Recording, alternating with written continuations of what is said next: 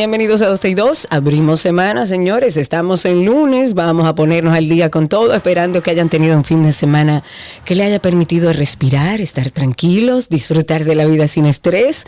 Un saludo muy especial para nuestro querido Josué, que está ahí, para Ani, para Stick, para Ceci, para Jan Cobriseño, José Antonio también está ahí, nuestra querida Monse, a todos los que se conectan a través de Twitter Spaces. Estamos por Twitter en vivo. Ustedes pueden buscarnos como 12 y 2 y conectarse con nosotros.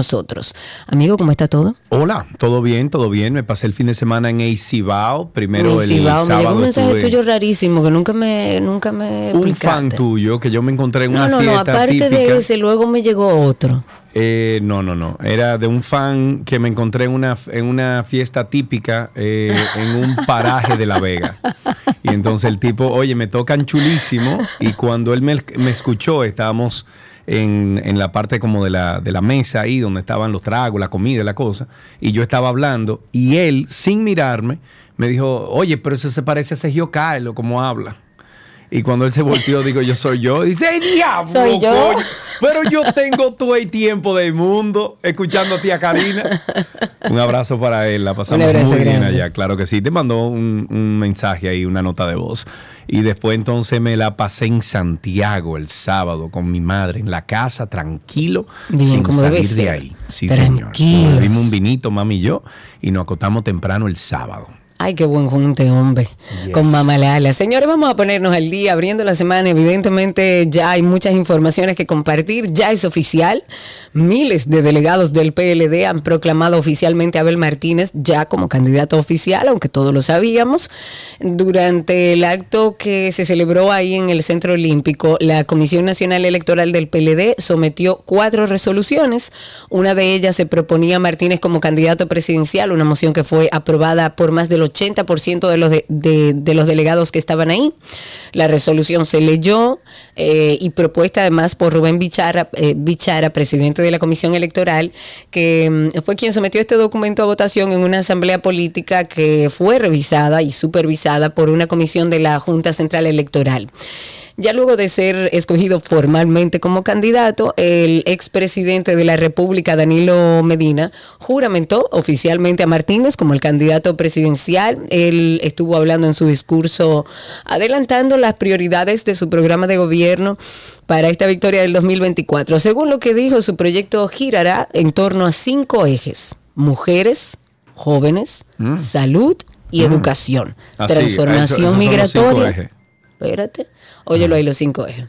Mujeres y jóvenes. Ajá. Salud y educación. Ajá. Transformación Pero- migratoria. pero haciendo qué? seguridad ciudadana Pero y producción agropecuaria. Pero o sea, todo. qué? Pero haciendo qué? Eh, bueno, no, no estamos acostumbrados, ni los candidatos eh, políticos, ni los ciudadanos, a revisar los programas de gobierno y lo que realmente están ofreciendo y cómo lo van a hacer, porque la palabra aguanta todo. Claro, aquí el gobierno que se comprometa, como lo hizo Leonel en el 2004, creo que fue, que se comprometió a eliminar los apagones en República Dominicana, el gobierno que se comprometa de verdad a resolver el problema energético que tenemos en nuestro país será el gobierno que más va a ayudar al avance de República Dominicana. Lamentablemente el gobierno del PRM no quiere resolver algunas cosas que son eh, vitales para el desarrollo de la economía, tanto en el área de, de industrias, en el área de Santo Domingo, en la concesión de Santiago, como en la concesión de Bávaro. Lamentablemente le está dando la espalda a 350 mil ciudadanos que, vi- que viven en el área de Bávaro, Punta Cana, por los amiguismos y los lazos de amistad y esas eh, contribuciones que ha hecho eh, algunas de esas compañías y círculos eh, cercanos al presidente que han hecho en campaña y que parece que seguirán haciendo, lamentablemente. Vámonos con los impuestos a los refrescos, porque si se aprueba un proyecto de ley que analiza la Cámara de diputados, aparte del habitual impuesto del 18% que se debe pagar para consumir refrescos, los compradores pagarían otro 20% de un impuesto especial agregado a estas bebidas. La pieza legislativa lo que busca es la producción y la comercialización de las bebidas azucaradas, endulcoradas, carbonatadas y energizantes y fue depositada en el Congreso por el diputado Hamlet Melo. La sumatoria de este nuevo impuesto a estas bebidas edulcoradas y azucaradas aumentará el costo de los refrescos que puede variar su precio según el tamaño del envase. Según la iniciativa, los recursos que se recauden cuando se cobren el nuevo impuesto de un 20% serán repartidos en al menos cinco áreas. 50% para los programas de Departamento de Enfermedades Crónicas del Ministerio de Salud, 20% al Ministerio de Deportes para programas de actividad física, 10% para organizaciones no gubernamentales que trabajen contra la obesidad o la, o la diabetes eh, y el 5% para el Ministerio de Medio Ambiente y sus programas del uso de envases plásticos. También se dispondrá de un 5% para la Asociación de Enfermos con Insuficiencia Renal y un 5% para el Instituto Nacional de Coordinación de Transplante, el INCOR, y un 5% para el Instituto Nacional de Protección de los Derechos del Consumidor, Proconsumidor. Muy bonito suena todo eso lograr que eso pase, como hoy en día, por ejemplo, que hay leyes que dicen que cuando tú, em, eh, ¿cómo se llama esto?, recuperas eh, algunos bienes o incautas algunos bienes, el gobierno central, la justicia, eh, cuando incauta algunos bienes de narcotráfico, tiene que ir a esas entidades no gubernamentales que ayudan a esos, con esos programas, por ejemplo, de, desintoxicación, de, para, para adictos, que nunca llega. Si eso lo que dice ahí se usaría para eso, pues yo estaría muy de acuerdo, pero... Claro, y, ojalá dice así, aunque siento un poco limitada esta propuesta, y digo limitada porque debió presentarse una Oye, sí, es otra cosa que está sonando. Exacto. llegó, o sea, debió presentarse un proyecto donde se hable del azúcar, no solamente de las bebidas carbonatadas o energizantes, sino del azúcar. ¿Cuál es el nivel de azúcar que van a tener y los productos, cuál es el nivel de azúcar que, que van a tener, cuál es el límite establecido para temas de salud, para los niños, para los adultos? Pero no me parece mal que empecemos a trabajar viendo un poco hacia la alimentación que lleva nuestra mm, sociedad, que no es buena en términos generales. Tenemos de Catleya algo, ¿no? No hemos hecho nada de Catleya.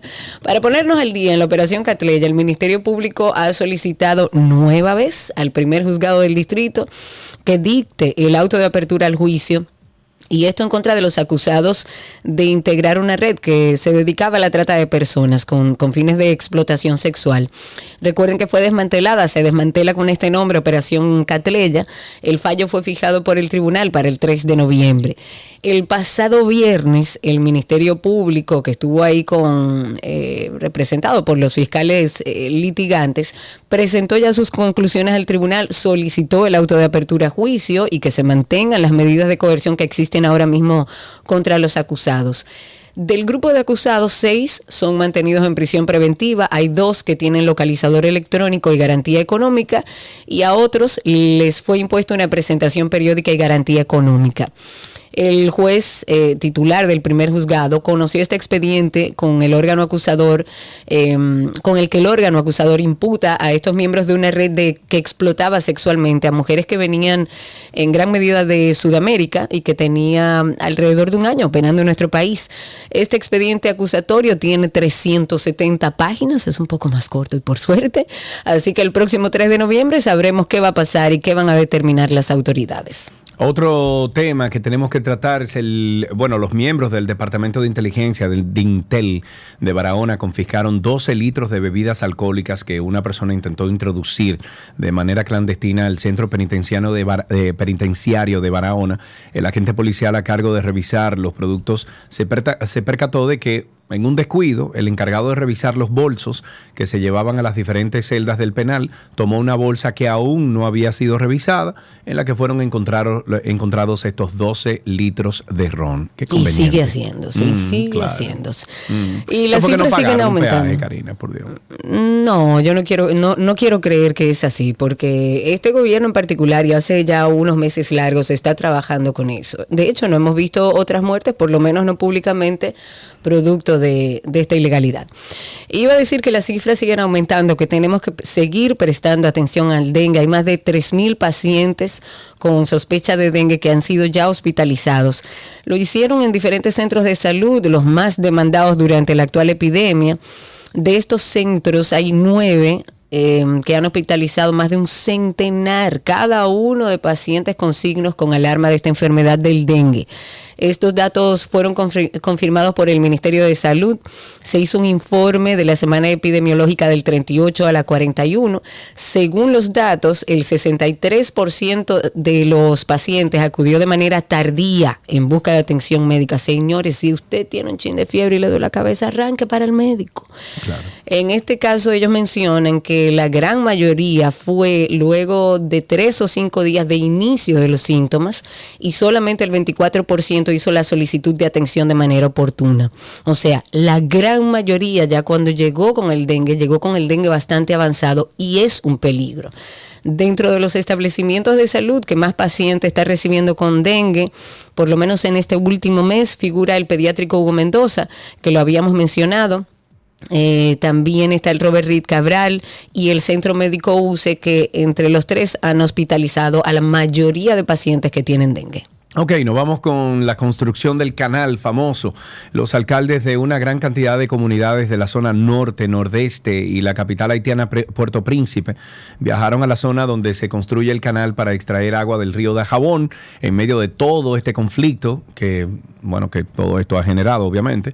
Las comisiones llegaron en una extensa caravana de vehículos, todo terreno, para aportar una cantidad de dinero que no fue especificada y de acuerdo con fuentes en la zona fronteriza, eh, este viaje motivado en el propósito de brindar eh, solidaridad a los campesinos que trabajan en la construcción de la obra, según declararon en un video. Las autoridades haitianas fueron recibidas en el lugar por su homólogo Demetriu Lumax de la ciudad de Juana Méndez, así como ingenieros y representantes de la obra del gobierno haitiano que está en su fase final y prevén la construcción de un dique en ese lugar. Yo quiero saber qué van a hacer ellos cuando vengan esas lluvias torrenciales que en los últimos 10 años, año tras año, hemos recibido tanto en Haití como en República Dominicana.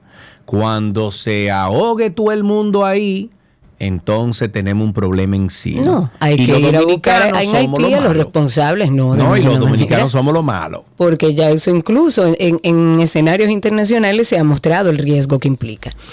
Eh, la DNCD, señores, a mí me gustó mucho esto, porque la DNCD reaccionó a una, no sé si lo viste, Sergio, a una crítica que hizo el expresidente Leonel Fernández. Él decía que la República Dominicana pasó, pasó de ser un país de tránsito de drogas a un país receptor de drogas y de estupefacientes. De acuerdo con una nota de prensa, esta entidad comparó los alijos decomisados durante los 12 años del gobierno de Balaguer, estamos hablando de 1996 al 2000, del 2004 al 2008 y corrido del 2008 al 2012, en los que afirmó se alcanzaron los más de 40 mil kilogramos, eh, kilogramos ocupados, mientras que en los tres años que lleva este gobierno se superan los 100 mil kilogramos de drogas incautadas. La institución ha dicho que en el gobierno actual se someten a los apresados con los cargamentos de estupefacientes, algo que, según dice él, de acuerdo con el documento, en el pasado no ocurría con regularidad.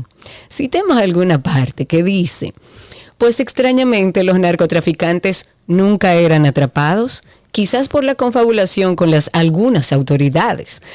Eso dijo y me pareció muy interesante la respuesta. La DNCD ha dicho que los datos establecen que durante el primer gobierno del expresidente Fernández, del 16 de agosto del- de 1996 hasta el dom- 2000, la DNCD ocupó más de 9 mil kilogramos de drogas. Del 16 de agosto del 2004 al 2008 la cantidad fue de 15 mil kilogramos y del 2008 al 2012 ascendió a 17 mil, para un total durante los 12 años de Leonel Fernández de 41.733 kilogramos en los tres periodos juntos, es decir, en 12 años. Yo creo que Leonel Fernández debería ser cauto cuando habla de temas que no necesariamente dentro de sus gobiernos fueron del todo enfrentados. Ok, el presidente Luis Abinader puso en marcha de manera formal en todo el Gran Santo Domingo el programa de transporte escolar TRAE, se llama, que a la fecha ha movilizado ya 867.960 estudiantes.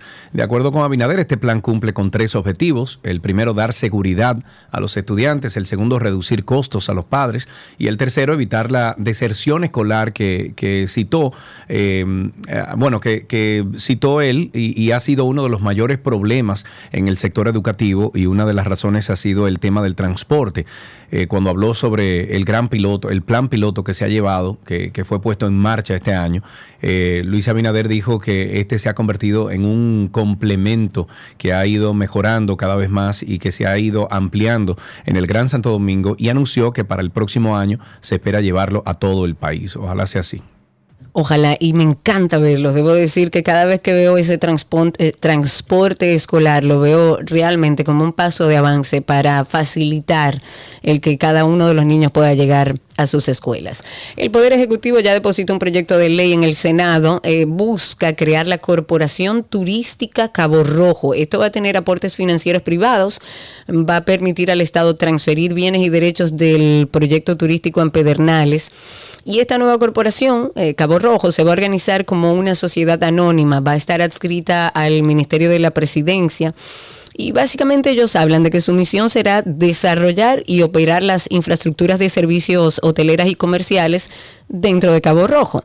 Según esta pieza legislativa, la promoción de este proyecto turístico se va a hacer mediante la construcción, la ejecución de proyectos, negocios, inversión, comercialización del proyecto y la corporación turística Cabo Rojo.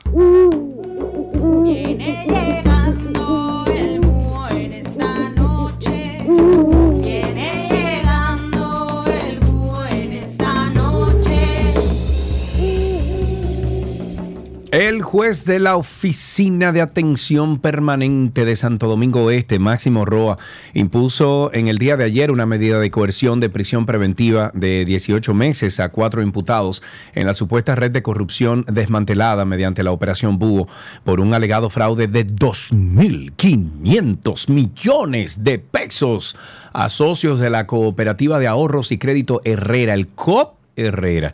Los imputados enviados a la cárcel son Jorge Eligio Méndez, Julio César Minaya, Gabriel Santana Borcilea, Jacer o, o- Yacer eh, Eliazar, quienes eh, deberán cumplir la prisión en el Centro de Corrección y Rehabilitación de Najayo Hombres en la provincia de San Cristóbal, mientras que a Simona Borcilea le fue impuesta una garantía económica de un millón de pesos, impedimento de salida, presentación periódica y Kenia del Carmen Liriano, presidenta de la cooperativa, tendrá arresto domiciliario con una garantía económica de 3 millones de pesos e impedimento de salida, mientras que a Ana Cecilia Tejada, quien se desempeñaba como gerente de la cooperativa involucrada, le fue impuesta una garantía económica de 3 millones de pesos con una compañía de seguro eh, además de presentación periódica e impedimento de salida del país, esta medida de coerción será revisada el 22 de enero del año 2024. Mientras tanto, preso. Numerito del día, la Junta Central Electoral ha informado que para las elecciones municipales y generales del año que viene,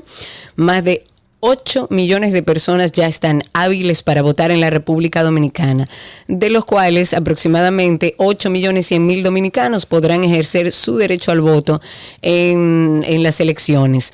Estamos hablando que de estas cifras las mujeres lideran el registro electoral, ascienden a 4 millones, lo que representa más del 50%, un casi 52%, mientras que los hombres son casi 4 millones, que representa 48.72%. Y si nos vamos a las edades, la mayoría de los electores tienen entre 31 y 40 años. ¿Qué te deja dicho eso?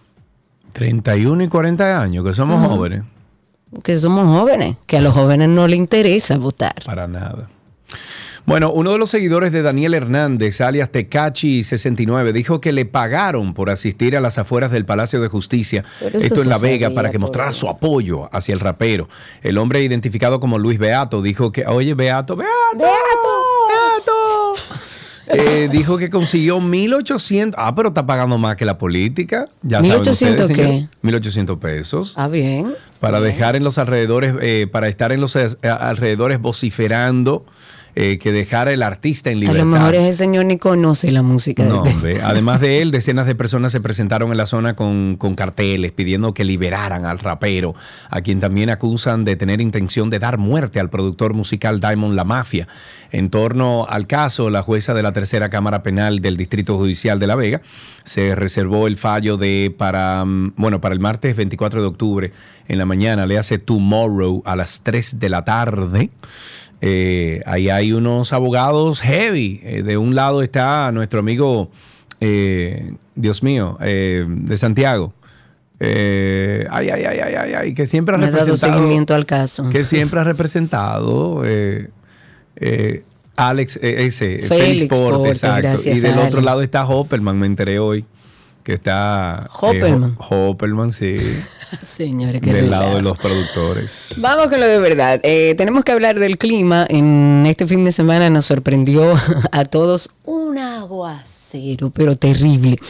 La Oficina Nacional de Meteorología ha pronosticado que para hoy van a seguir los efectos indirectos que están asociados al huracán Tami. O sea, hay una interacción de una vaguada, va a generar días nublados, van a haber aguaceros fuertes en ocasiones, tormentas eléctricas, ráfagas de viento sobre provincias de las regiones del país salga con una sombrilla, salga preparado porque va a llover. Dicen que las lluvias se van a concentrar especialmente en el suroeste, eh, en la zona fronteriza, en la parte de la cordillera central. Hay provincias como Montecristi, Puerto Plata, María Trinidad, eh, Santiago y Samaná que serán las que recibirán más lluvias. Mm.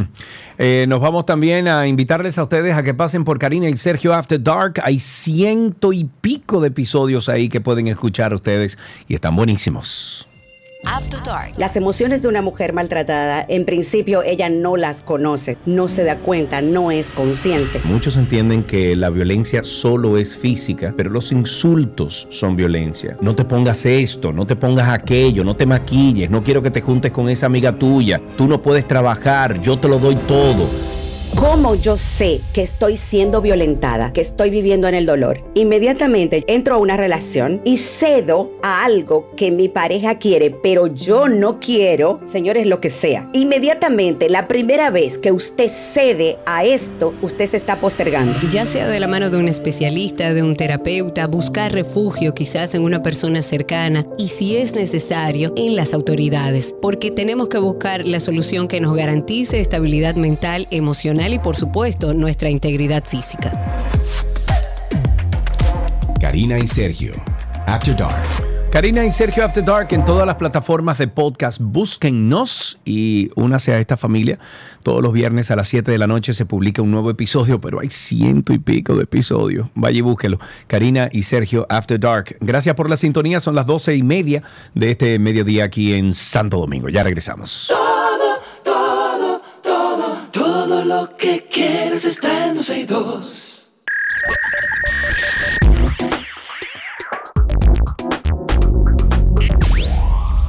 Ya estamos entonces en lo mejor de la web y de inmediato vamos a hablar de Google y Google Chrome en específico para Android que se está actualizando con una característica que va a ayudar a los usuarios con dislexia. La dislexia es una discapacidad del aprendizaje en la lectura en donde algunas personas tienen dificultad para leer con fluidez y sin errores.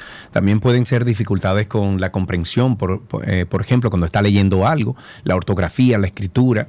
Bueno, pues la iniciativa de Google Chrome se trata de una función que ya yo, yo, creo que ya encontramos en la versión de escritorio de Chrome y que ahora está llegando a la aplicación de Chrome para iOS, o sea, para iPhone y para Android. Desde Google han dicho que es una dinámica eh, práctica que ahorrará varios dolores de cabeza a los usuarios, ya que impedirá que entre, o sea, cuando entren a la web, que se aprovechen de estos errores comunes para engañar a los usuarios. Y por otro lado, se convierte en una herramienta para los usuarios con dislexia que aún no, no dominan bien el idioma español, sin embargo, esta posibilidad no está disponible para la app de Chrome, tal como menciona el equipo de Google. La aplicación de Chrome, tanto en iOS como Android, va a detectar si hay errores tipográficos en la URL y, por supuesto, sugerirá una serie de sitios web que podría corresponder a esa URL, o sea, a esa dirección que quiso escribir el usuario. Así que sin importar si usas Chrome desde el ordenador, o sea, desde la computadora de, de escritorio o desde tu móvil, tendrás esta ayuda extra cuando ingreses la URL en Google Chrome. Y oigan esto, lo estuve leyendo eh, durante el fin de semana. Hay un estudiante de la Universidad de Nebraska, Lincoln, que creó un algoritmo basado en inteligencia artificial que es capaz de descifrar una palabra de unos pergaminos carbonizados de hace más de 1500 años de antigüedad. Esto es un avance que representa un hito en la recuperación de textos antiguos dañados por, por la erupción del Vesubio en Pompeya. Estamos hablando del año 79 después de Cristo. Y esto abre nuevas posibilidades para descifrar otros documentos históricos que hasta la fecha no se había podido. Los pergaminos carbonizados de Her- Herculano son una colección de aproximadamente 1800 escritos. Se descubrieron en una villa de la antigua ciudad romana de Herculano en 1752. Se cree que estos manuscritos tienen obras eh, literarias y filosóficas de los siglos I, segundo antes de Cristo. Sin embargo, debido a que su estado estaba extremadamente frágil y carbonizado, los investigadores han tenido muchas dificultades para poder descifrar y estudiar el contenido de, este material. Y es por eso que este joven, un estudiante, empleó una red neuronal con el propósito de poder identificar y resaltar la tinta que está presente en las imágenes, en las imágenes de estos pergaminos. El, el algoritmo de inteligencia artificial fue capacitado para que pueda reconocer matices muy sutiles y distinguir entre la textura del papel y la tinta. Las imágenes finalmente revelaron trazos, eh, caracteres individuales en el texto, los cuales se marcaron y posteriormente se emplearon en una segunda etapa del entrenamiento para ver si podían mejorar el desempeño de este sistema. Este avance es increíble. Eh, es un estudiante de solamente 21 años que surgió eh, con uno de los textos, un concurso global que busca descifrar, se llama Vesuvius Challenge. Como les decía, esto es un concurso global que busca descifrar los contenidos de los papiros carbonizados y se le ofrece incluso recompensas en efectivo a aquellos investigadores, estudiantes que, ofrece, eh, que, que logren recuperar palabras legibles y completas de estos manuscritos que han permanecido ahí enrollados durante muchísimo tiempo. ¡Wow! Caramba. Eh, a mí me encanta la historia y me encanta, tú sabes que No, y esta posibilidad de poder descifrar cosas que hasta la fecha no se había podido. tú te imaginas que ahí está el secreto de todo. O que ahí te digan, no, pero sí, bajaron lo verde. Nosotros los saludamos, hablamos con ellos y quedaron en volver. No sé, Karina y Sergio After Dark, siempre la invitación. Y hoy, Karina Larrauri, tenemos un tema que va a llegar, yo creo que a lo más profundo de nuestro ser. A cualquier persona que esté padeciendo lo que Sergio y yo padecemos hace bastante tiempo. Falta de sueños, señores. porque entendemos que es que el sueño es necesario para vivir, es una función vital, es necesaria para que todo el organismo y todos nuestros órganos funcionen correctamente. Podemos colapsar, señores, si no nos preocupamos por algo que es esencial y se lo digo con conocimiento de causa. Hay que descansar. Para que emocionalmente estemos bien, para que cognitivamente estemos bien, podamos tomar decisiones, para que nuestro sistema inmunitario funcione. Las hormonas se descabalan cuando dormimos mal. Karina y Sergio. After Dark. Karina y Sergio After Dark siempre está disponible los viernes a las 7 de la noche. No se lo pierdan, pero ustedes lo pueden buscar a la hora que usted quiera, porque que ustedes quieran, porque recuerden que es un podcast, o sea que pueden entrar ahí. Hasta aquí eh, lo mejor de la web en 2 y 2.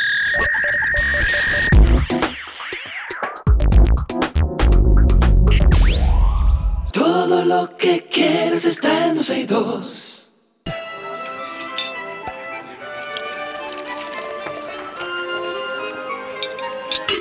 Ulala. Una me wish mancha Oui. comida de Gabriela Paz. ¿Qué se Las que se pone? Sí, me oui. Me uy, yay, ¿cómo están? Feliz lunes. Hola, lunes. ¿Cómo estás, Gaby? Nosotros bien. Yo bien.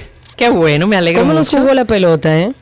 Eh, aquí se suspendió el juego, entonces hoy tú y yo estamos a la par. Ah, qué ventajosa. Está bien, nos debemos ese juego. Gabriela Regina, tú estás con nosotros. Vamos a iniciar esta semana de recetas con un ingrediente que yo creo que es uno de los más versátiles que hay en la comida, la papa. La papa, así es, oriunda del lado de América que se lleva después de la con- conquista a Europa y al principio inclusive se utilizaba como una planta ornamental y luego entonces eh, se llegó a pensar que hasta venenosa era. De la papa hay historias buenísimas que ojalá da- en el transcurso de la semana poderles estar contando. Y también una variedad enorme. Eh, aquí nosotros conocemos eh, un tipo de papa que es la más común que cultivamos, que le llamamos la papa criolla, pero hay más de 300 tipos de papa. En Perú, por ejemplo, se cosechan muchos tipos de papas. Hay con cáscaras rojas, hay moradas, hay negras, eh, las tradicionales, hay papines.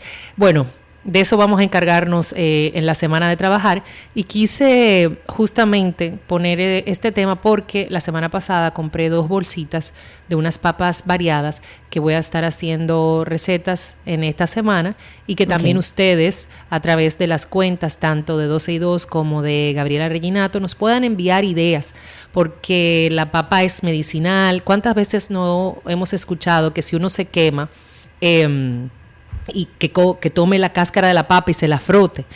Las ventajas que tiene el almidón de la papa. eh, bueno, en fin, si ustedes saben de, de estas ventajas de la papa o recetas con papas, tienen Por dos favor, vías bellísimas envíenlo. para eh, enviarlas. Claro. Y hoy vamos a comenzar justamente con uno de estos papines que les mencioné que, que compré la, la semana pasada. Y lo vamos a hacer con una salsa de cilantro y yogur, que en su momento la hemos trabajado, pero la, la hicimos como, un, como una especie de dip. Pero esta vez la vamos a hacer con una ensalada deliciosa, sumamente, no solamente llena de de, de nutrientes, de todo lo que tú puedas ponerle, de sabor sobre todo y de textura.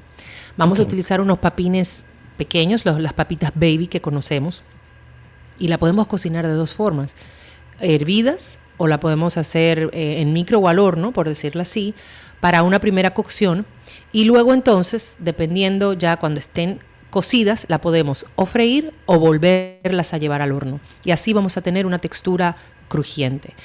Ya teniendo esta papa lista, vamos a hacer entonces la salsa de yogur y cilantro.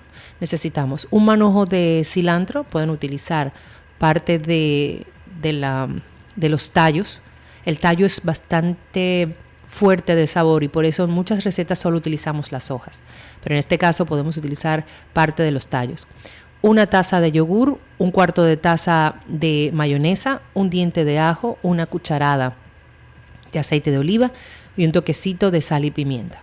Y luego para complementar esta ensalada podemos hacerlo con una pechuga de pollo que podemos servir desmenuzada o buscar otro tipo de proteína, dígase como algún puede ser camarón, pescado, atún, puede ser también tocineta tostada, jamón eh, tipo serrano o prosciutto, le va muy bien o tan simple como las papas con la salsa de cilantro.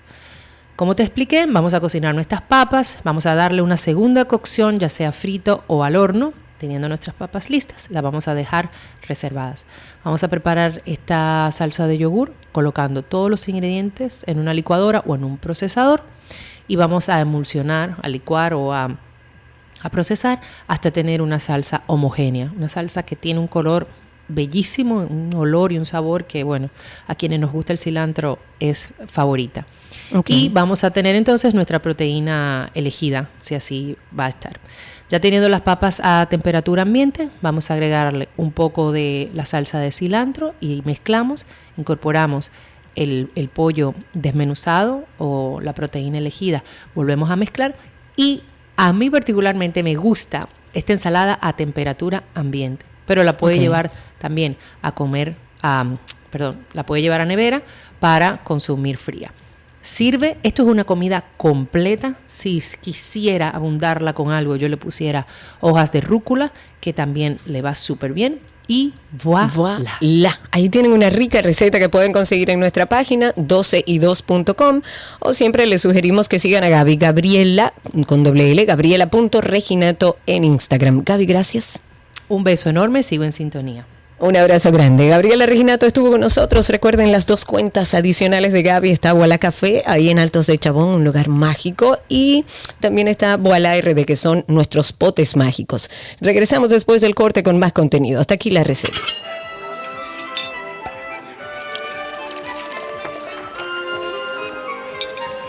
Todo lo que quieres está en dos y.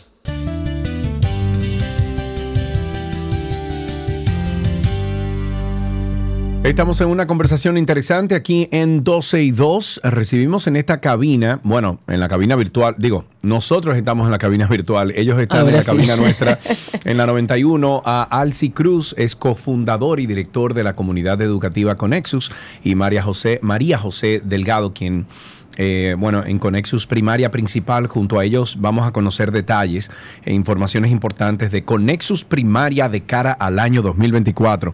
Alci María, buenas tardes, bienvenidos. Buenas, tardes, un gusto estar por acá de nuevo. Saludos, Un buenas. placer siempre recibirlos a ambos. Cuéntenos primero, ¿qué es Conexus Primaria? Bueno, esto es una super noticia llena de energía y entusiasmo para todos nosotros y es que al cabo de los 10 primeros años de la eh, secundaria, de Conexus Secundaria, bueno, pues estamos ya comunicando abiertamente el- la expansión, que es Conexus Primaria, para agosto 2024, pues Dios mediante arrancar eh, ese nuevo proyecto de primer grado a- de primaria, quinto y sexto grado de primaria. Serán los Ok, y, y entonces, pero si nos vamos al enfoque educativo que tienen ustedes con esto de Conexus Primaria y el objetivo principal, ¿cuál sería entonces?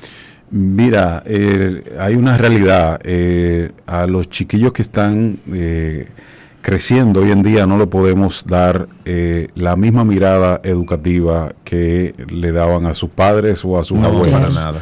Claro. Vamos muy Eh, rápido hoy en la día. institución escuela, óyeme, la institución escuela como tal, llámese como se llame, en nuestro país, lamentablemente la mayoría de los casos estamos todavía en el siglo XIX, la revolución Sí, industrial. Y yo lo hemos hablado mucho aquí. eh, criando maquinistas, obreros, etcétera. Eh, eh, estos chiquillos que, dicho sea de paso, les llaman la generación alfa, eh, es otra velocidad de vida, es otro mundo y por ende otra ah, metodología educativa que tenga que abordarlos. Y Conexus Primaria viene a responder a eso con un abordaje distinto, nada eh, tradicional, sino más bien enfocado en entrenar a nuestros eh, estudiantes en la resolución creativa de problemas, en superar desafíos. ¿O acaso eso no es lo que nos pasamos todos los días? es eso, haciendo? completamente. Y pensamiento crítico, el poder distinguir entre una cosa y otra, el tomar buenas decisiones.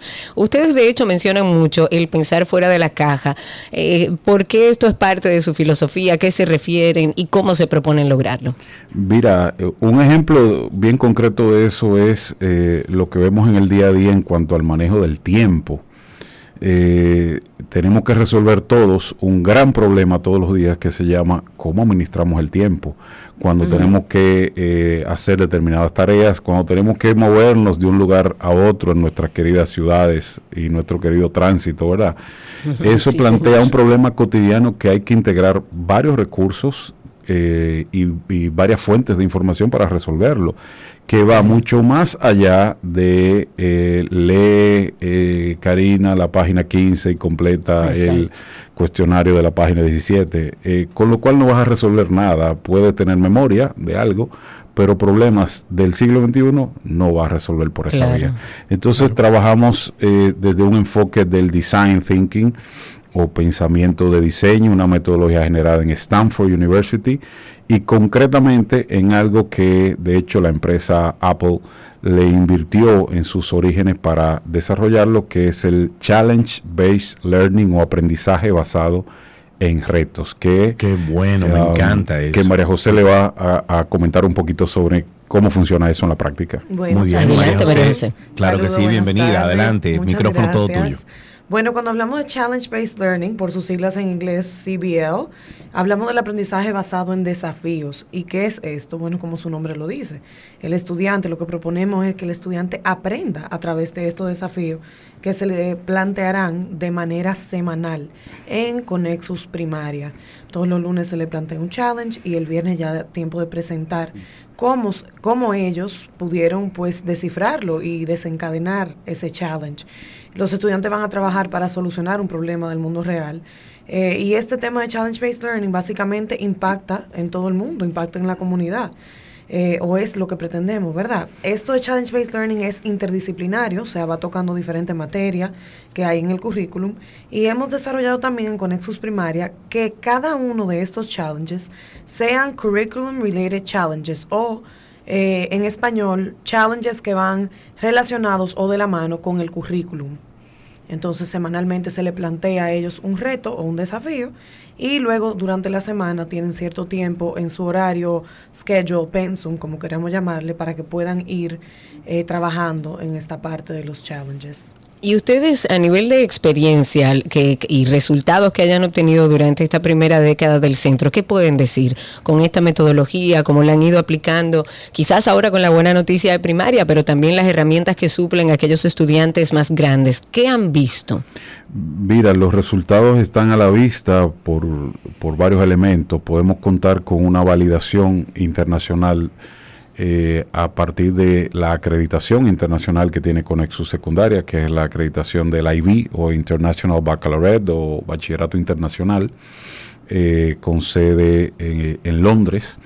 Y que bueno de, de- en cierta medida pues respalda lo que se viene haciendo que eh, pues también se concreta en el ingreso aceptación y, y, mm, alcances de becas a nivel universitario de nuestros estudiantes tanto en el país como fuera del país Eh, por ponerles un, un ejemplo o ahora mismo en junio pasado se graduó un chiquillo que tenemos eh, en UCF, University of Central Florida, estudiando eh, ingeniería aeroespacial. Eh, Wow, qué bueno. Sí, eso de dónde viene? No viene de un botón, viene de un proceso de desarrollar eh, pensamiento crítico en un chico con un abordaje del siglo XXI, donde llega un momento que obviamente de acuerdo a su perfil y sus intereses, el chico llega a esa decisión. Pero yo lo recuerdo vividamente porque recuerdo cómo inició ese proceso en términos de ver eh, un proyecto en clase, en aula, que tenía que ver con analizar lo que estaba pasando a nivel de las empresas privadas en Estados Unidos entrando al ámbito espacial, ¿verdad? Y que sí, Elon Musk, y que sí, Jeff Bezos y todo aquello, y todo aquello desembocó en ese chico, bueno, pues darle de alguna forma dirección de su vida en ese sentido. Es, es un ejemplo como bien claro, ¿verdad? De pensamiento Claro, crítico claro, claro. y de logros puntu- puntuales, ¿verdad? ¿Y qué, qué debe hacer, por ejemplo, quien quiera estar, eh, quien esté interesado en conocer más sobre Conexus Primaria? ¿Qué deben hacer para contactarlos? ¿Por dónde lo hacen? Mira, yo creo que ti- tiene, tiene que primero que aceptar algo, y es que estamos en el siglo XXI y que si queremos lo mejor para nuestros hijos, digital. tenemos que buscarle Claro. ese tipo de educación. y segundo, eh, arroba Conexus RD eh, en Instagram, pues es la vía eh, tal vez más popular que estamos utilizando de interacción con todos los interesados. Excelente. Genial. Bueno, pues muchísimas gracias a ambos por habernos visitado aquí a, a 12 y 2. Alci Cruz, quien es cofundador y director de la comunidad educativa Conexus.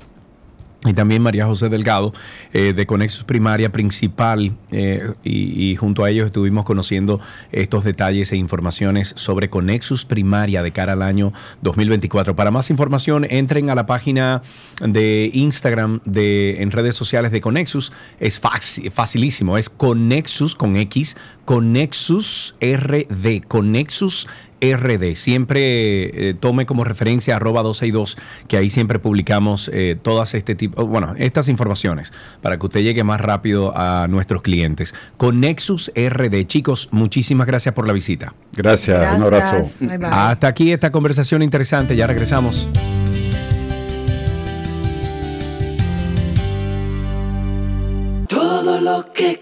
Que quieres está en 12 y 2.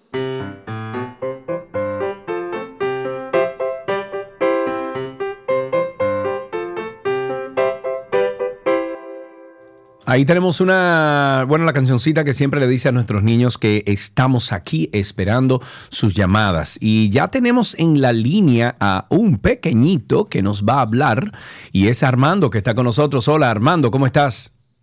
Hola, Hola. ¿qué tal? ¿Cómo estás? bien, Qué bueno, ¿qué edad tú tienes? ¿Cuántos años? bien. Ustedes no me conocen. Ay, Oh, Dios pero mío, ven ¿cómo no acá, Armando, claro conocer, que sí, pero tenemos que cumplir con los requisitos de este programa. No te me pongas así. Oh, mi Dios, ¿cómo no lo vamos a conocer? Armando, recuérdame cuántos años que tú tienes, perdón. Diez años. Ah, ¿Y el colegio? Espérate, ¿y el colegio donde tú estás, cómo se llama? Colegio San Paul. Ok. ¿Y cómo te fue hoy, Armando? Muy bien. ¿Qué aprendiste? Cuéntame algo. Aprendí los números, o operaciones básicas. Ok. ¿Cuáles son las operaciones No. básicas? Porque yo lo olvidé completamente, Armando, eso. Nada, que, ¿cómo es eso? Ok. Lo que hay que hacer es que te ponen unos números en, en, en paréntesis. Entonces tú tienes que quitarle los paréntesis y luego poner los números. El primer número se pone, se le pone, por ejemplo, depósito, o sea, si es, oye, Ajá. si el número sale negativo hay que poner uno negativo y si sale positivo así, ¿verdad? Tú- ajá. Entonces tienes que poner el otro número. Ojo, aquí hay aquí hay un cambio porque está Oh, suma y resta. Ok, ya. En resta lo que se hace es que si es positivo es un positivo, eso es suma. Si es negativo con negativo también es suma. Si es positivo con negativo, resta y si es igual al revés y, y así. Armando, dime una Oye, cosa. Armando, tú eres, tú eres un- suelta espérate, eso, espérate, Armando, que me va a volver loco. Eh, tú eres un monstruo en los números, ¿verdad, Armando? Dime, Tú eres un monstruo en los números, ¿verdad? así es. Así es, que conste en acta. ¿Tú te sabes algún chiste o una adivinanza, verdad? Ahora le voy a contar un chiste. Dale, adelante. Aquí debemos presentar el segmento de Armando. Armando Cifras. Gracias, Cristi. Adelante, chiste. Ahí va, en 3, 2, 1. Ok, pasa una manzana caminando, pasa una pera caminando, ¿verdad? Y pasa una piña caminando. ¿Cómo se llama la obra? El paso de las frutas. ¿No? No, pues no tengo la menor idea. ¿Cómo? Faltó de naranja. Así se llama la obra. Armando, tú estás fuera. Pero te queremos aquí un montón, Armando. Muchísimas gracias. Siempre un placer recibir tu llamada y bueno, eh, recordarnos un poco aquellas cosas que estudiamos hace mucho tiempo y que recordamos absolutamente nada. Deberíamos empezar otra vez a ver qué son los números enteros. Hasta aquí, ¿qué aprendiste hoy?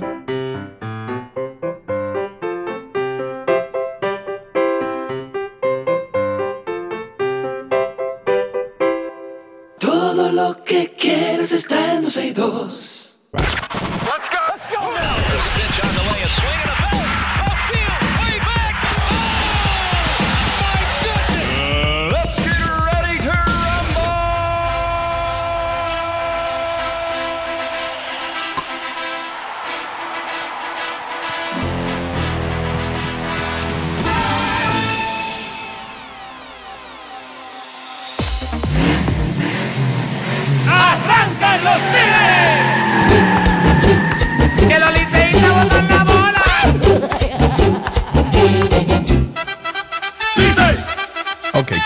ok, ok.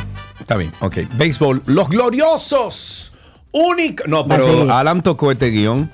No, eso es Cristi que también, eh, tú sabes, ¿verdad? Ah, ya entiendo, ya entiendo. Bueno, pues los gloriosos, únicos, inigualables Tigres del Licey lograron un triunfo 9-5 sobre los Leones del Escogido, mientras que las Águilas Ibaeñas blanquearon 2-0. Ponme ahí las Águilas, por favor. Dale. ¿También? Dale. Oh, Me van a mandar un polo Esto chema se lindo de las Águilas. cuando un pero lindo, lindo, una lindo. tabla. Ah, Pero este está muy bueno. No, no, dale, sube. Viene a batear la patada. Aguilucho, son buenos todos los equipos, pero en esta temporada le Bueno, vamos a pues ganar las. Águilas Ibaeñas también blanquearon 2-0, 2-0 a los gigantes del Cibao.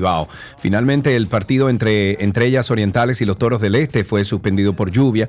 Las estrellas tienen una marca 2-1 y se encuentran en la primera posición de la tabla de posiciones. Hoy se enfrentan los Toros.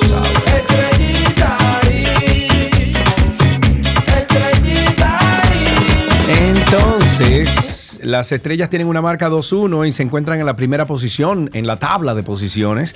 Hoy se enfrentan los toros versus escogido, escogido gigantes versus estrellas y Licey versus águilas. Ah, Josué, va de ahí, Josué, va de ahí, Josué. Está de cumpleaños hoy, cuidado. Ah, no, No, mentira. no, es Josué, es José Antonio, que está de cumpleaños. Nuestro querido, parte de nuestra gran comunidad de oyentes y amigo además, José Antonio está celebrando un año más de vida. Para ti, un beso grande. En básquetbol, el pivot de los los Grizzlies de Memphis, Steven Adams necesitará una cirugía en la rodilla que pondrá fin a su temporada. Adams se someterá a esta operación en un ligamento cruzado posterior después de que la rehabilitación sin cirugía lamentablemente no resolvió los problemas de inestabilidad en la rodilla. El jugador se lesionó la rodilla a finales de enero y se perdió el resto de la campaña, incluyendo los playoffs. En otra noticia deportiva, nos vamos con Fórmula 1. El neerlandés Max Verstappen de Red Bull, tricampeón del mundo en la F1 hace dos semanas en Qatar, logró otro triunfo, otro triunfo al ganar ayer el GP, el Grand Prix de los Estados Unidos en el circuito de las Américas de Austin, Texas, donde firmó su victoria número 50. ¡Wow! Igualando su propio récord de victorias en la misma temporada. Verstappen, de 26 añitos, ganó por delante de los ingleses Lewis Hamilton de Mercedes y Lando Norris de McLaren, segundo y tercero eh, respectivamente, en una carrera a la que el español Carlos Sainz acabó en cuarto por delante de Sergio Pérez. Y tengo que mandar un saludo a Inés, que tengo la sensación de que es estrellita, igual que yo. Inés, un abrazo. Ahí está tirando corazones verdes en Spaces.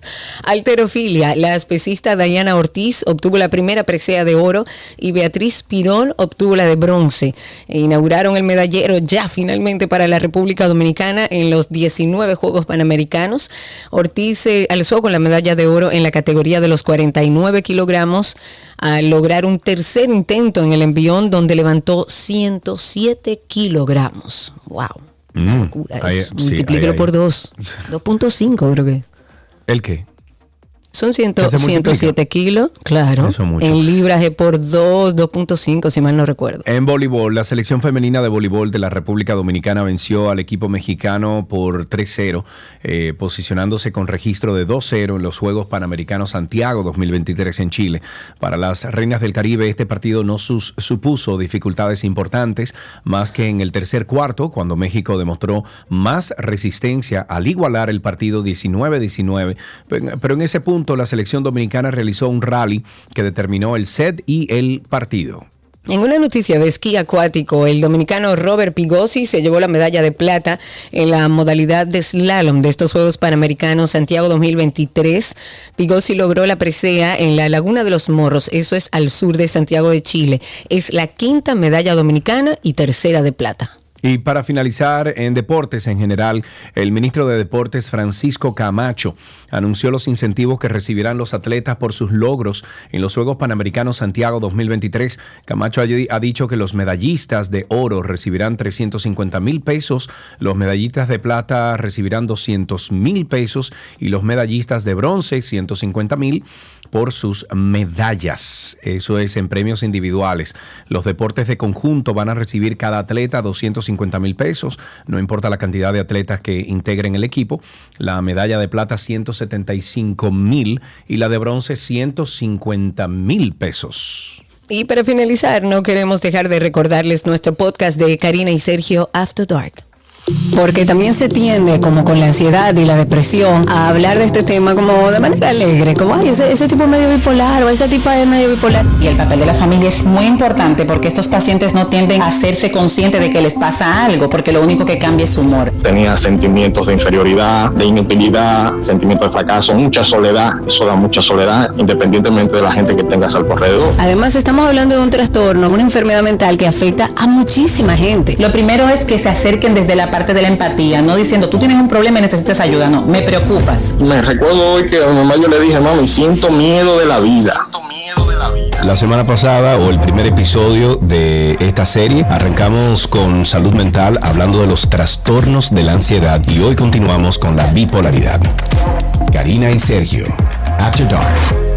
Entren ahora mismo en Google, Karina y Sergio After Dark, así mismo te pone ahí en el buscador y le va a aparecer entonces ya, bueno, muchísimos networks que estamos disponibles. Por favor, cuando usted se suscriba, usted nos deja cinco estrellas de rating en la plataforma que usted esté, ya sea en Spotify, TuneIn, lo que sea, nos deja cinco estrellas de rating y nos pone un comentario positivo para que otras personas que anden buscando este tipo de contenido, de, de, mm, ayuda, de, de, mm, eh, Salud mental, bienestar. mental, bienestar, etcétera, gracias Karina, pues pueda entonces interesarse, interesarse por este contenido que hacemos con tanto amor y de- dedicación. Karina y Sergio After Dark los viernes a las 7 de la noche y hasta aquí, Deportes deportes en 12 y 2. Let's get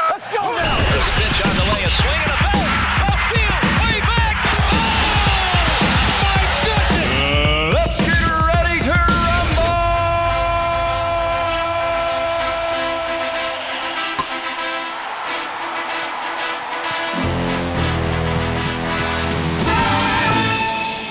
Todo lo que quieres está en 12 y 2.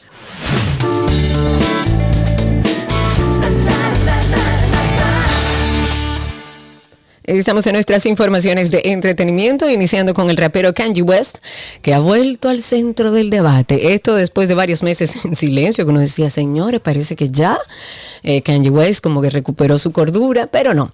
Esto en parte también por el veto que le fue impuesto en la red social Twitter, eh, hoy ex, por una serie de comentarios que incitaban a la violencia, a la discriminación. Esta semana el rapero decidió aclarar cualquier duda sobre su estado mental. Él ha asegurado que no, pare- no padece ningún trastorno bipolar, sino que por el contrario eh, de lo que reveló en el año 2018, en realidad es una persona con autismo.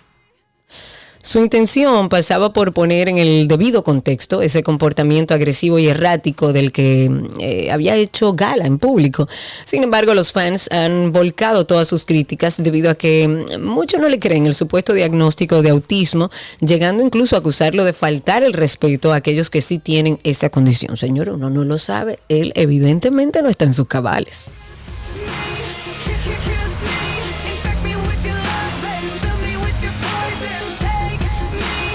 Ok, escuchen esto, señores. El músico Tommy Lee, oye bien, Oye Tommy Lee acaba de confesar que él se bebía hasta 7 litros de vodka en un día.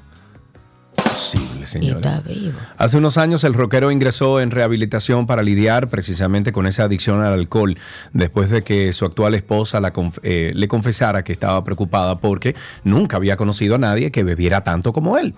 Bueno, pues lo irónico es que ella no había visto nada, porque realmente el músico solía consumir cantidades increíbles de vodka durante su juventud. Sin embargo, lo que ha provocado comentarios de todo tipo han sido las declaraciones recientes que ha dado este artista, en donde dijo que, bueno, se sometió a un chequeo médico completo, de pie a cabeza, dice él.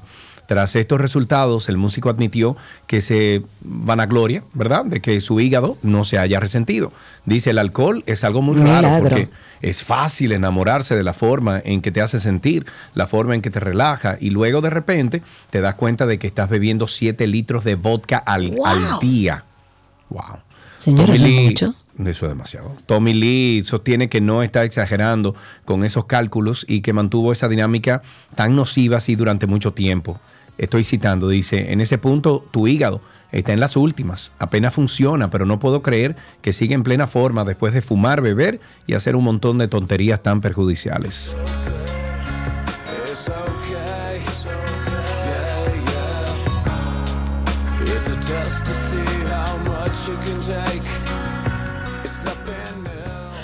En campanas de boda podemos titular esta noticia. La famosa actriz Millie Bobby Brown ha, sorpre- ha sorprendido a sus fans a principios de año al anunciar su compromiso con el modelo Jake Benjiovi a través de Instagram. Aunque se le había visto luciendo un anillo medio sospechoso en varias ocasiones, nadie esperaba realmente que la pareja fuera a casarse por la edad, porque ella tiene 19 añitos y él 20. Sin embargo, la estrella de Stranger Things ha dicho recientemente que está siguiendo los pasos de sus padres, que también se casaron siendo muy jóvenes y siguen juntos al día de hoy.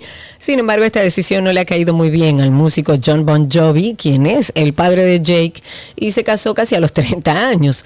El músico ha dicho que aunque es un poco apresurado, ambos tienen su bendición.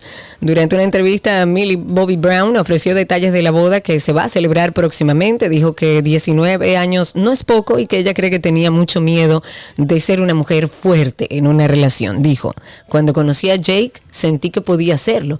Él lo aceptó y lo alentó. Y me enamoré de mí misma estando con él. Es por eso que habrá boda.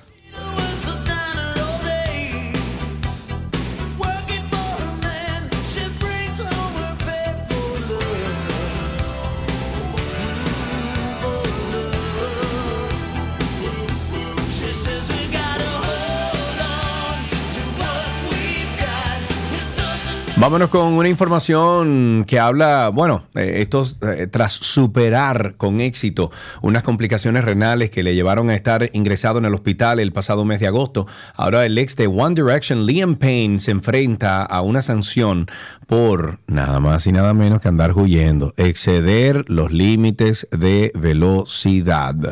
Dice que mm, el, el incidente que le ha costado esta sa- sanción tuvo lugar en Londres el pasado mes de febrero y es que este músico detenido, fue detenido mientras conducía por las calles de la capital británica a 70 kilómetros por hora en una zona limitada de 40 kilómetros por hora. Y de acuerdo con informaciones que circulan en la prensa británica, este cantante ha sido condenado a pagar una multa económica. Además, debido a su reincidencia, ha perdido cuatro puntos de su carnet de conducir, el cual le fue retirado por un plazo de seis meses.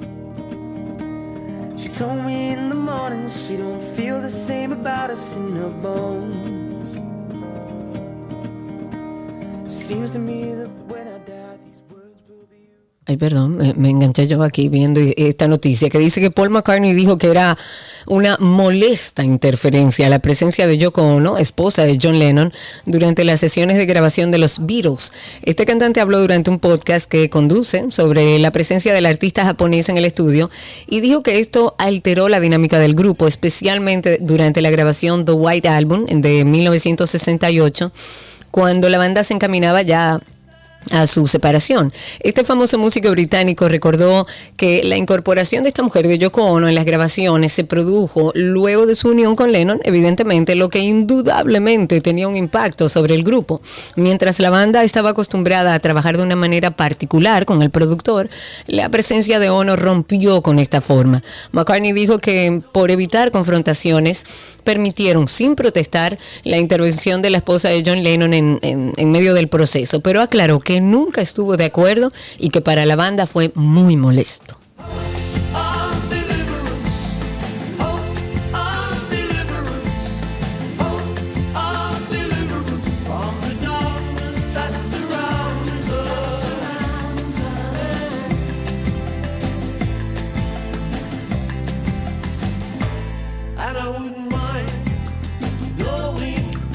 Knowing. Me encanta esa canción. Eh, bien, para finalizar, siempre invitándolos a Karina y Sergio After Dark. A pesar de que muchos creemos conocer todos los detalles sobre la menstruación, hay detalles que se nos pasan. Sin sangre no hay vida. La menstruación es la base de la especie humana. Para la especie reproducirse necesita la sangre. Y ciertamente la menstruación es un tema al que llegamos con muy poca información regularmente. Solo se nos dice del tema higiénico. De no hablar de higiene, porque tú higienizas algo sucio. No, esa sangre es vida. Higienizar que el pene no se higieniza. El pene se lava. Además de que en cada mujer puede manifestarse de distintas maneras. Entonces la menstruación les recuerda a las mujeres que tienen un cuerpo, que no es solo hacia afuera, que hay algo que hacer dentro. Y ese dentro es, conchole, yo tengo un ciclo menstrual, yo soy mujer. Y, y es muy hermoso si lo vivimos con armonía. Karina y Sergio, After Dark. Karina y Sergio After Dark en todas las plataformas de podcast. Nos pueden buscar ahí como Karina Larrauri Podcast o Sergio Carlo Podcast y nos encuentran de inmediato. Si no, sencillamente usted pone Karina y Sergio After Dark y le sale también. Hasta aquí, no, entretenimiento en 12 y 2.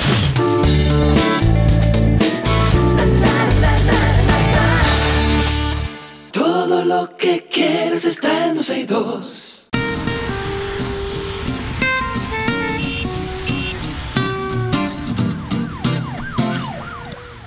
Estamos en Tránsito y Circo. Ustedes comiencen a llamar al 829-236-9856. 829-236-9856. Nuestro teléfono aquí en 12 y 2. Y recuerden una herramienta, la verdad que muy efectiva, que es Spaces. Por ahí pueden escucharnos. Hay casi 50 personas con nosotros que diariamente se conectan, escuchan el programa, siguen usando tu celular.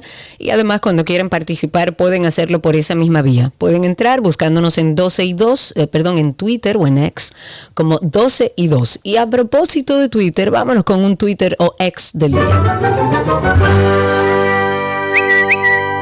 Este es un tuit de un ex del diputado de Santiago, Víctor Suárez. Él publicó lo siguiente en su cuenta de Twitter y dice, el PLD proclamó su candidato presidencial Abel Martínez, actividad que no asistí, ya que hace tiempo mi corazón no está identificado con el candidato proclamado, el cual no representa lo que sigo y me inspira en la política. A la vez estoy muy disgustado por la forma que se declaró el candidato alcalde, la forma que la dirigencia local trató el tema senatorial y por último, cómo dejan fuera de la boleta congresual de Santiago de manera falsa y malintencionada a varios aspirantes que son de mi preferencia. Con este tuit, el legislador anunció su renuncia a las funciones dentro del PLD luego de no sentirse identificado con el candidato presidencial del PLD.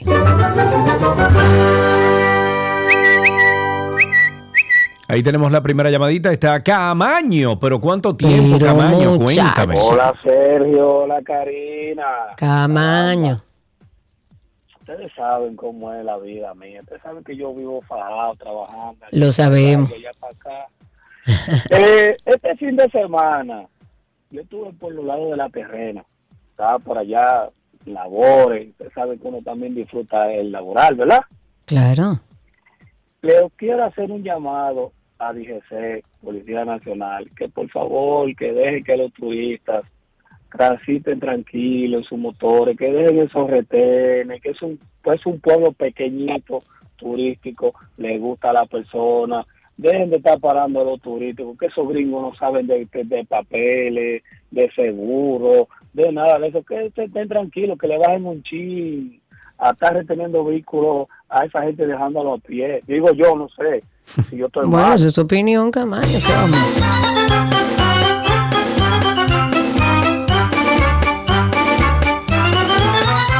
El director del Intran, Hugo Veras, ha dicho que el gobierno dominicano ha dado muestras claras de que no está abierto para impulsar la movilidad eléctrica De en que el está país. abierto. Dijiste me de fui que yo no lo está. cambié.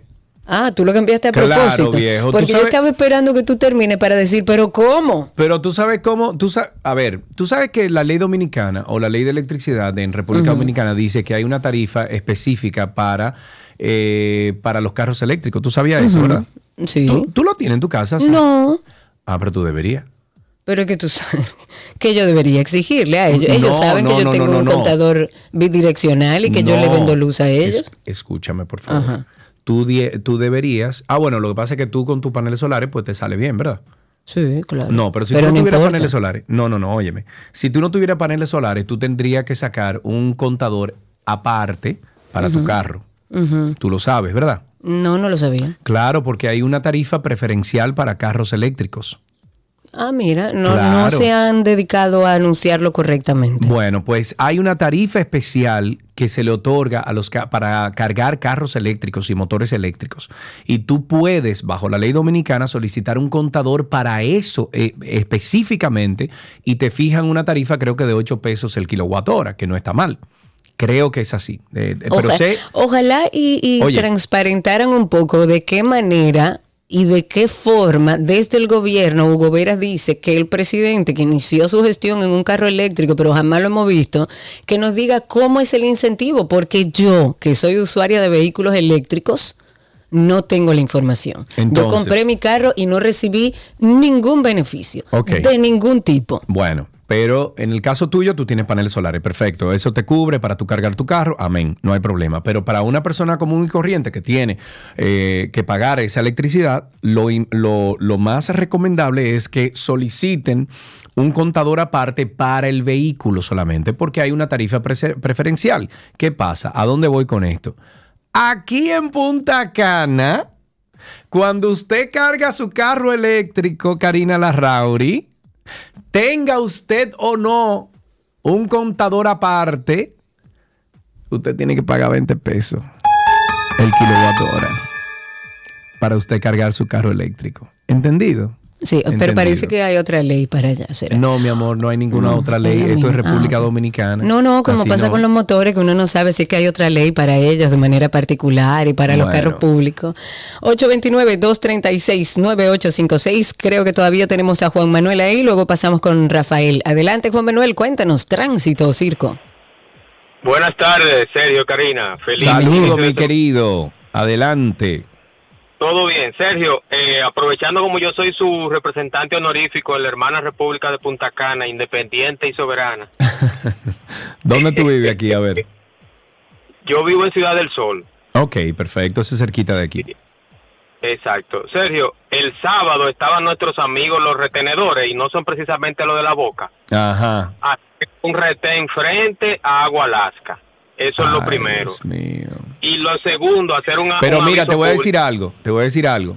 Tengo comunicación directa ya con el general TEN de la Policía Nacional y estamos ya, eh, o sea, a través de una persona que me está conectando con él, estamos en conversaciones para ver cómo podemos manejar el tema de los retén, que no es que no se hagan, es que se hagan correctamente y que no obstruyan el paso le- del libre tránsito. Pero estamos en eso. Gracias, gracias. El otro aviso, rapidito, Sergio. Eh, hoy, hasta el 27, estará en el ayuntamiento el plan para renovar la licencia y la renovación. Renovación y sacar la licencia aquí en el ayuntamiento de Verón. Aviso público. Ok, muy bien, Gracias. muchísimas gracias por eso. Además de esto, señores, eh, lo dije el otro día, lo voy a repetir. eh, el MITUR, el, el ministro Collado, se ha mostrado como que quiere ayudar con el tema del tránsito aquí en Higüey, Punta Cana. Eh, le estoy pasando ya al ministro y a, también al mismo Intran, le estoy pasando las informaciones de algunas calles, algunas vías que se pueden abrir para que la avenida Punta Cana, que es la avenida que atraviesa Verón, que es la antigua carretera otra, o- hoy en, en el día de hoy se llama otra banda, carretera otra banda que llega hasta Higüey. Hay cuatro vías que conectan esa avenida Punta Cana o carretera otra banda que conectan con el- la autopista del Coral eh, Oscar de la Renta. Y estamos viendo la forma de que se habiliten esas cuatro vías adicionales para que el flujo de Verón, Punta Cana, Pueblo, Bávaro, Residencial Punta, eh, Punta Bávaro, etcétera, Ciudad del Sol incluso, amigo, que aquí la veo en esa vía, pues tengan un acceso directo a la autopista del Coral y no tengan que pasar por Punta Cana Bávaro para poder salir de todo este meollo. Ahí tenemos a Rafael en la línea 829-236-9856. Hola, hola Karina, Sergio, un placer. Rafael Flores, ¿y qué tema trataban? De vehículos eléctricos RD. Soy, y voy a explicar.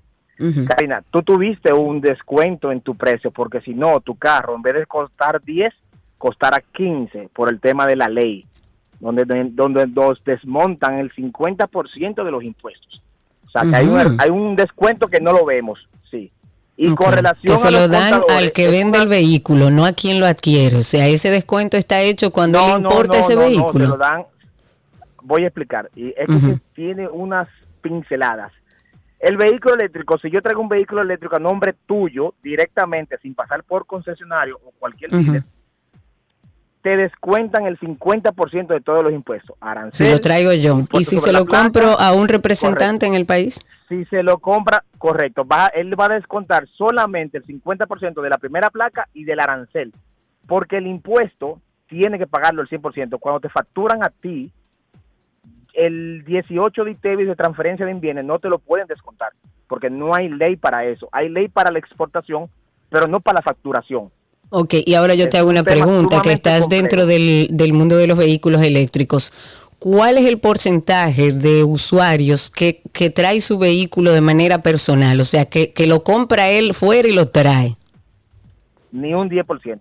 Hay muchas personas que pueden comprar gracias. el carro costo. Y Pero mayo- y eso, pero eso no existe. Tesla. Sí, no, ta- estamos estamos de acuerdo. Eso es una ley que está totalmente eh, Absurda. nada. O sea, Absurda, a- ¿a quién que le están dando el absurda. descuento? Si aquí deben haber Y cuatro o cinco gente que traen vehículos eléctricos de manera personal. Correcto. Y otro tema es el contador. Esta norma emitida por la superintendencia todavía no ha sido aplicada por las distribuidoras. Ah, tú ves. Uno va, yo estoy constantemente yendo, quiero un contador, quiero un contador, sí, dame un segundo. Pero espérate, pero espérate, Ese espérate. es el gran espérate. incentivo que dice Rafael, el director del Rafael, Intran que pone espérate. el presidente a- al tema de los vehículos eléctricos. No, bulto todo, bulto todo. Pero una cosa, Rafael, tengo entendido No, que ya la ley dominicana lo contempla, el, con- el contador adicional. Aún no ha sido ley, aplicada no, en no las es la ley, no es la ley todavía. Para que, para que la ley lo aplique debe ser aprobada por el Senado. Y todavía eso no se ha llevado. Mm, Es- es espérate, un déjame buscar ya, una es una cosa. norma. Uy, Espérate, Una está bien. norma- sigan Él ahí, sabe, yo creo que un poco más que tú, porque él trabaja con ese Sí, yo tema. sé. Lo que pasa es que yo he estado revisando lo de la ley por el tema de CPM. Es que la ley está semana- aprobada, te Mi explico. Cada ley que se aprueba CPN debe... es pre- otra cosa. CPN, Exacto, no estamos hablando de CPN. Necesita pasaporte para llegar, ¿eh? No, no, no, no. Totalmente diferente. ¿eh? Eso Estamos es- hablando de las EDES es- y, y lo que entiendo es, y corrígeme si no es así, Rafa, eh, la ley sí existe. Lo que pasa es que para existe una ley de residuos sólidos y no se aplica en nuestro país. ¿Por qué? Porque falta el reglamento, porque falta la forma de aplicarlo y porque falta que las EDES establezcan eso que que la ley ya permitió, pero él está diciendo que él va a Edesur y le dice quiero mi contador para cargar mi vehículo eléctrico y le dicen que no, que todavía. Mm, ya. lo van a hacer y yo tengo información de que eso está ya al, al ley de HIT, vamos a decirlo así, y- pero son cosas puntuales que hacen falta. Ahora, la energía no es que va a ser más barata, Sergio, va a ser más cara que la actual. No, O sea, no, no, a no, no, no, no, no, no, espérate, espérate, espérate, espérate, Sí, espérate. Te explico, te explico, da- déjame explicarte. Ajá. Te explico. Va a ser más cara. Lo que pasa es que tu contador, tu contador de tu casa nunca va a superar los 700 kilos y eso te va a bajar la luz de tu casa. No, Pero es la que no tengo carro, entendido eso. No, déjame, déjame buscar una persona que eh, fue quien me explicó todo esto eh, y déjame ver si lo puedo sacar al aire para que nos explique un poquito, ¿de acuerdo? Quédate por ahí, Rafa, muchísimas gracias. de movilidad eléctrica. Ok. Por eso, lo que él tengo, sabe pero de eso. Ok, no, no, no, está bien. Vamos, vamos a comparar nota porque al final lo que queremos es lo mismo. O sea, que no te me ponga bravo. Pero tengo entendido que sí, que, que eso ya supuestamente estaba vigente. La ley está, pero no está corriendo. 829-236-9856 y en Spaces tengo a Gabriel. A Gabriel, que tienes un ratito ahí, discúlpame y adelante. Sí, gracias. Muy buenas tardes. Bienvenido, deje de cocinar ahí, amigo. Sí, muy bueno. Muy... Cuéntanos, Gabriel. Sí, el tema está que el, lo de la ley y todo aquí en nuestro país es que nosotros los dominicanos lo único que entendemos es el tema del chance, refiriéndome a lo anterior del señor que habló de que le den un chance si es turista, que si es que no se deben eh, los agentes del DGC No, no hay no chance. deben aplicarle, o sea, No. señores, nosotros tenemos que quitarnos esa, esa cosa de la mente, del chance, por eso es que aquí la gente no cumple la ley, porque todo...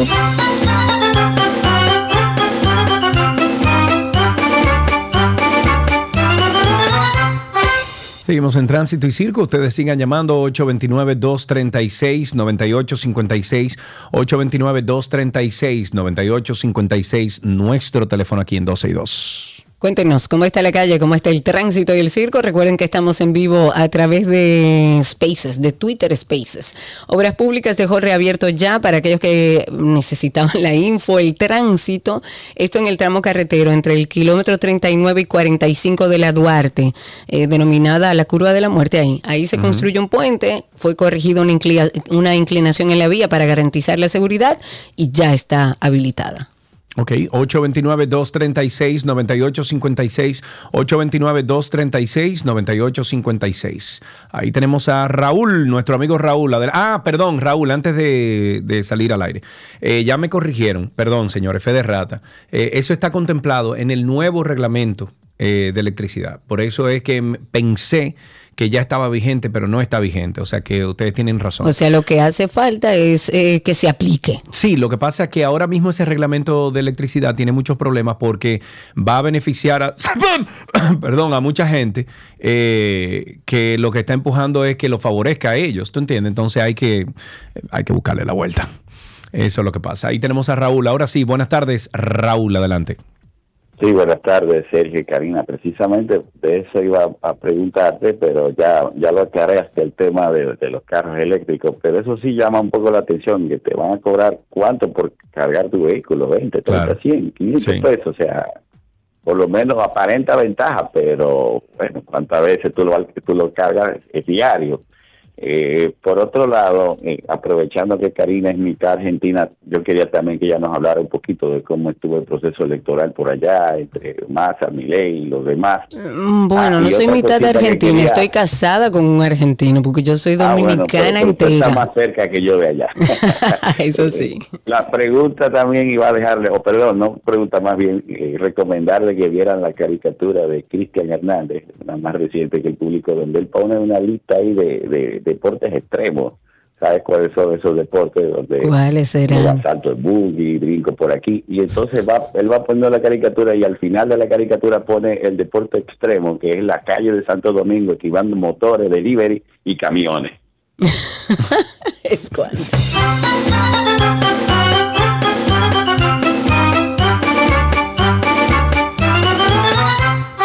829-236-9856. Lo poco que sé, Raúl, para contestarte sobre las elecciones en Argentina, que se fueron a segunda vuelta. Eh, todo el mundo pensaba que Milei se iba en la primera, hasta Ay. donde leí.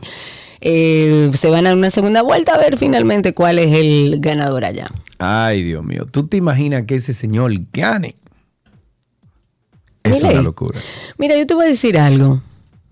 Argentina está en una situación social y económica eh, complicada. Ahí, eh, la verdad que el que llegue ahí tiene que ser una especie de experimento político como lo fuera mi ley, que mi ley no le no tiene, o sea, él no le debe nada a nadie. Él puede entrar ahí y hacer toda la locura que ha dicho que va a hacer en Argentina, Bueno, que va a pero- quitar el Banco Central, el que sé yo cuántas instituciones, que va a empezar a votar gente. Una persona como él que tiene pocos compromisos, quizás, quizás, y habrá que esperar, es un buen experimento para, para la Argentina. o Habrá sea que tú esperar. votaras por mi ley. Es que no hay, es que, ¿por quién se va a votar? Es No, que la realidad de Argentina es compleja. ¿Votaras por mi ley entonces? No sé si votara por mi ley, pero yo creo que la gran mayoría de argentinos ya dijo que sí, que hay que ver más o menos una salvación. Tenemos aquí a María. Buenas tardes, María. Adelante, estás al aire. Hola, buenas tardes. ¿Cómo están ustedes? Estamos bien, María. Gracias por tu Yo, llamada. mire, Cuéntanos. estoy muy agradecida del tema del parqueo de NACO, de que han organizado los parqueos y que eh, han puesto, los han señalizado en las calles. Pero, señores, la calle Luis Alberti, la que sale al amigo, que muere en la 27, después de la Roberto Pastoriza, ese, pe- ese pedacito, ellos se han olvidado de eso y yo no entiendo por qué. Y ahí hay, hay veces que no se puede pasar porque estacionan carros de ambos lados y se convierte en un carrilito chiquitico que todo el mundo está exprimiéndose ahí. ¿Y, ¿Y por qué eso no, no lo señalizan? Esa, esa- ese pedacito, ¿por qué no lo regularizan? Es extraño, todo regularizado menos ese pedacito.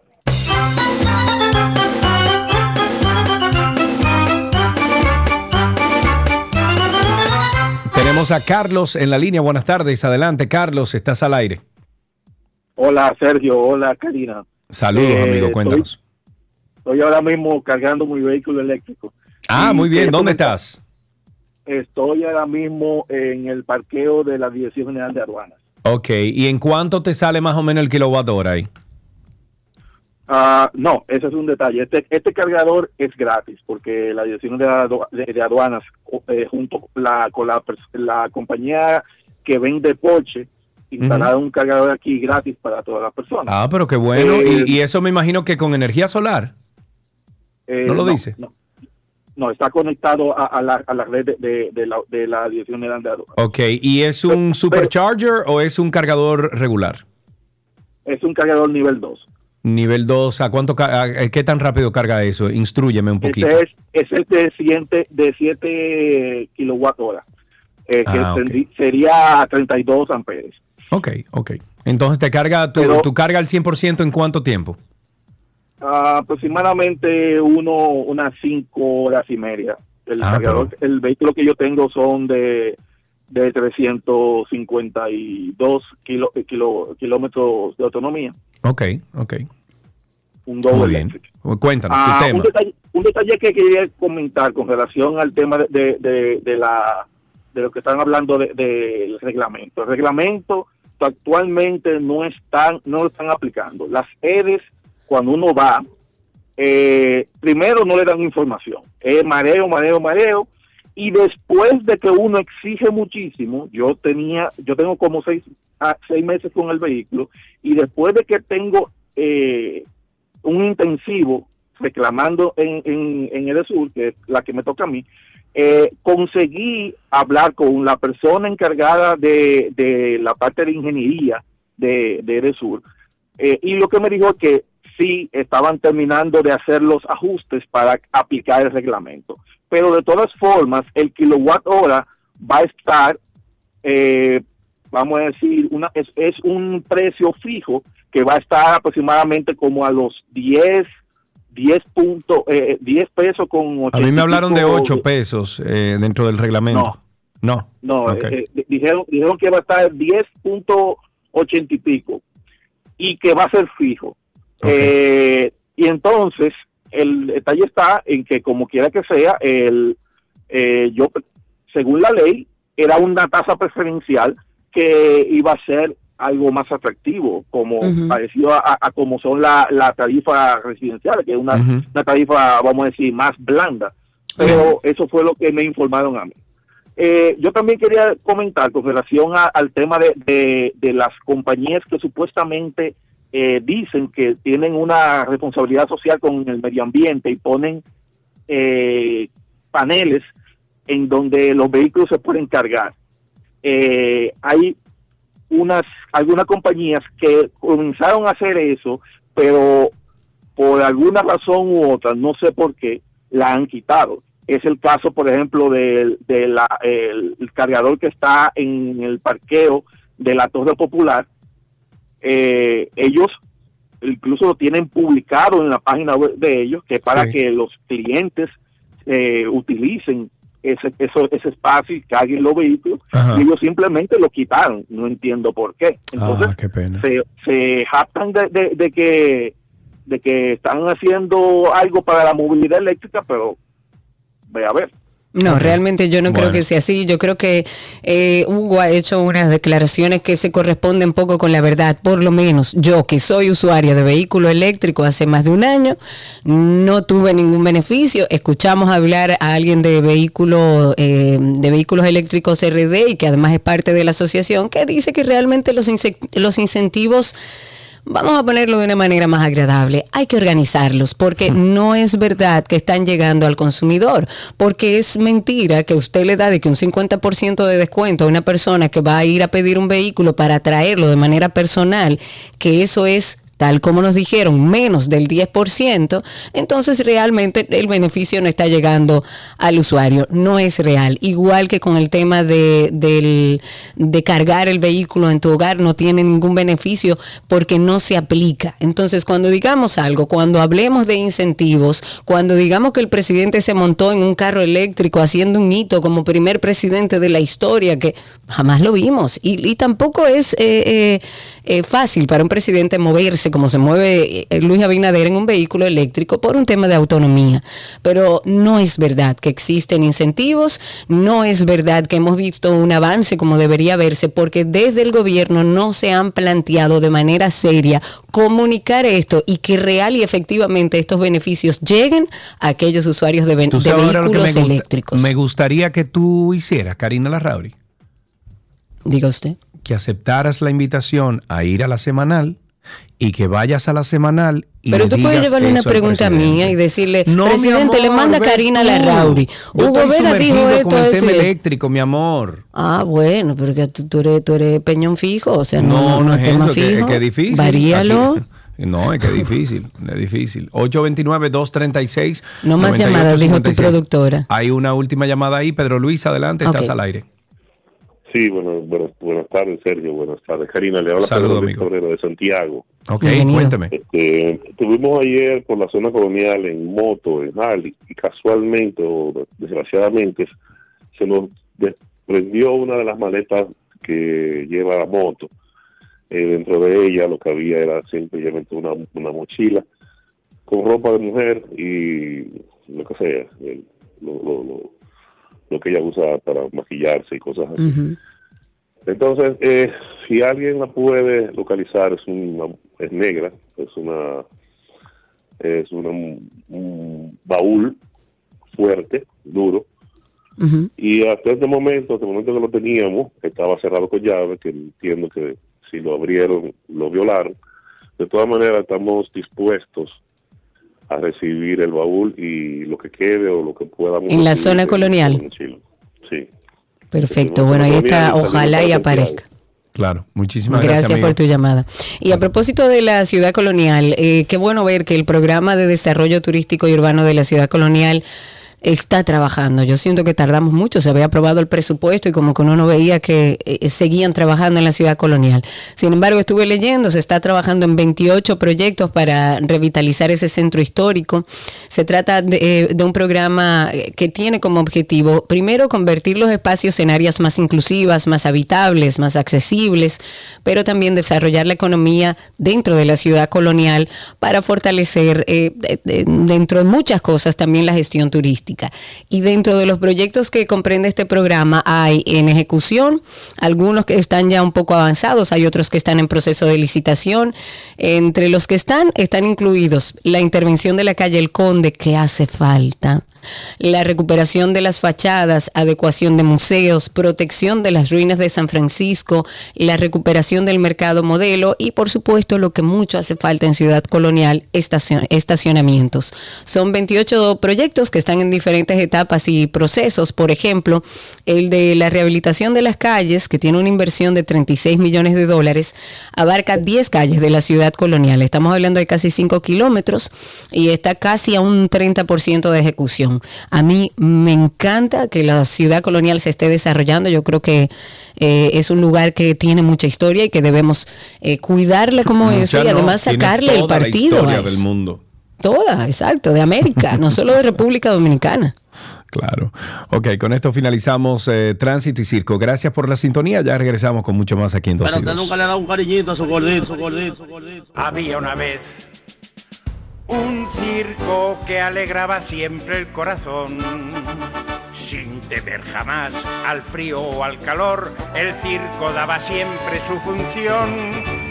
Siempre viajar, siempre cambiar. Otro país, otra ciudad. Es magistral, sensacional. Somos felices al conseguir a un niño hacer reír. Todo lo que quieres está en 12 y 2.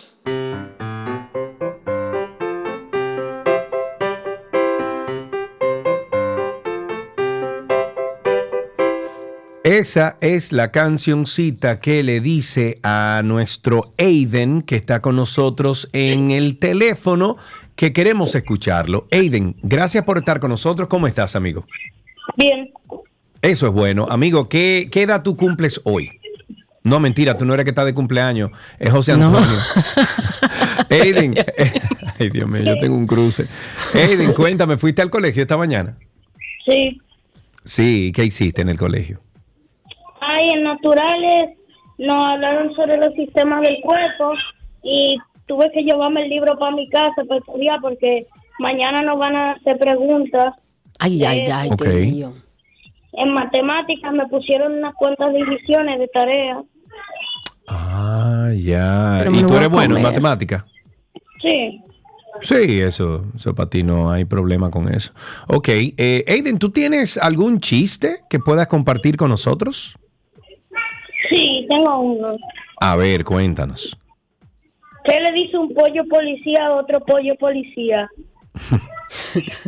¿Qué le dice un pollo policía a otro pollo policía? Necesitamos apoyo.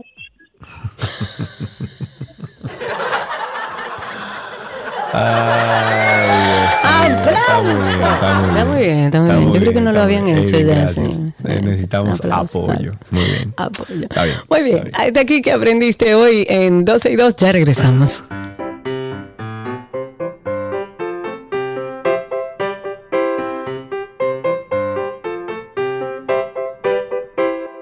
Todo lo que quieres está en 12 y 2. Hola, sí, yo estoy llamando porque estoy interesado en el apartamento que tienen ahí en la...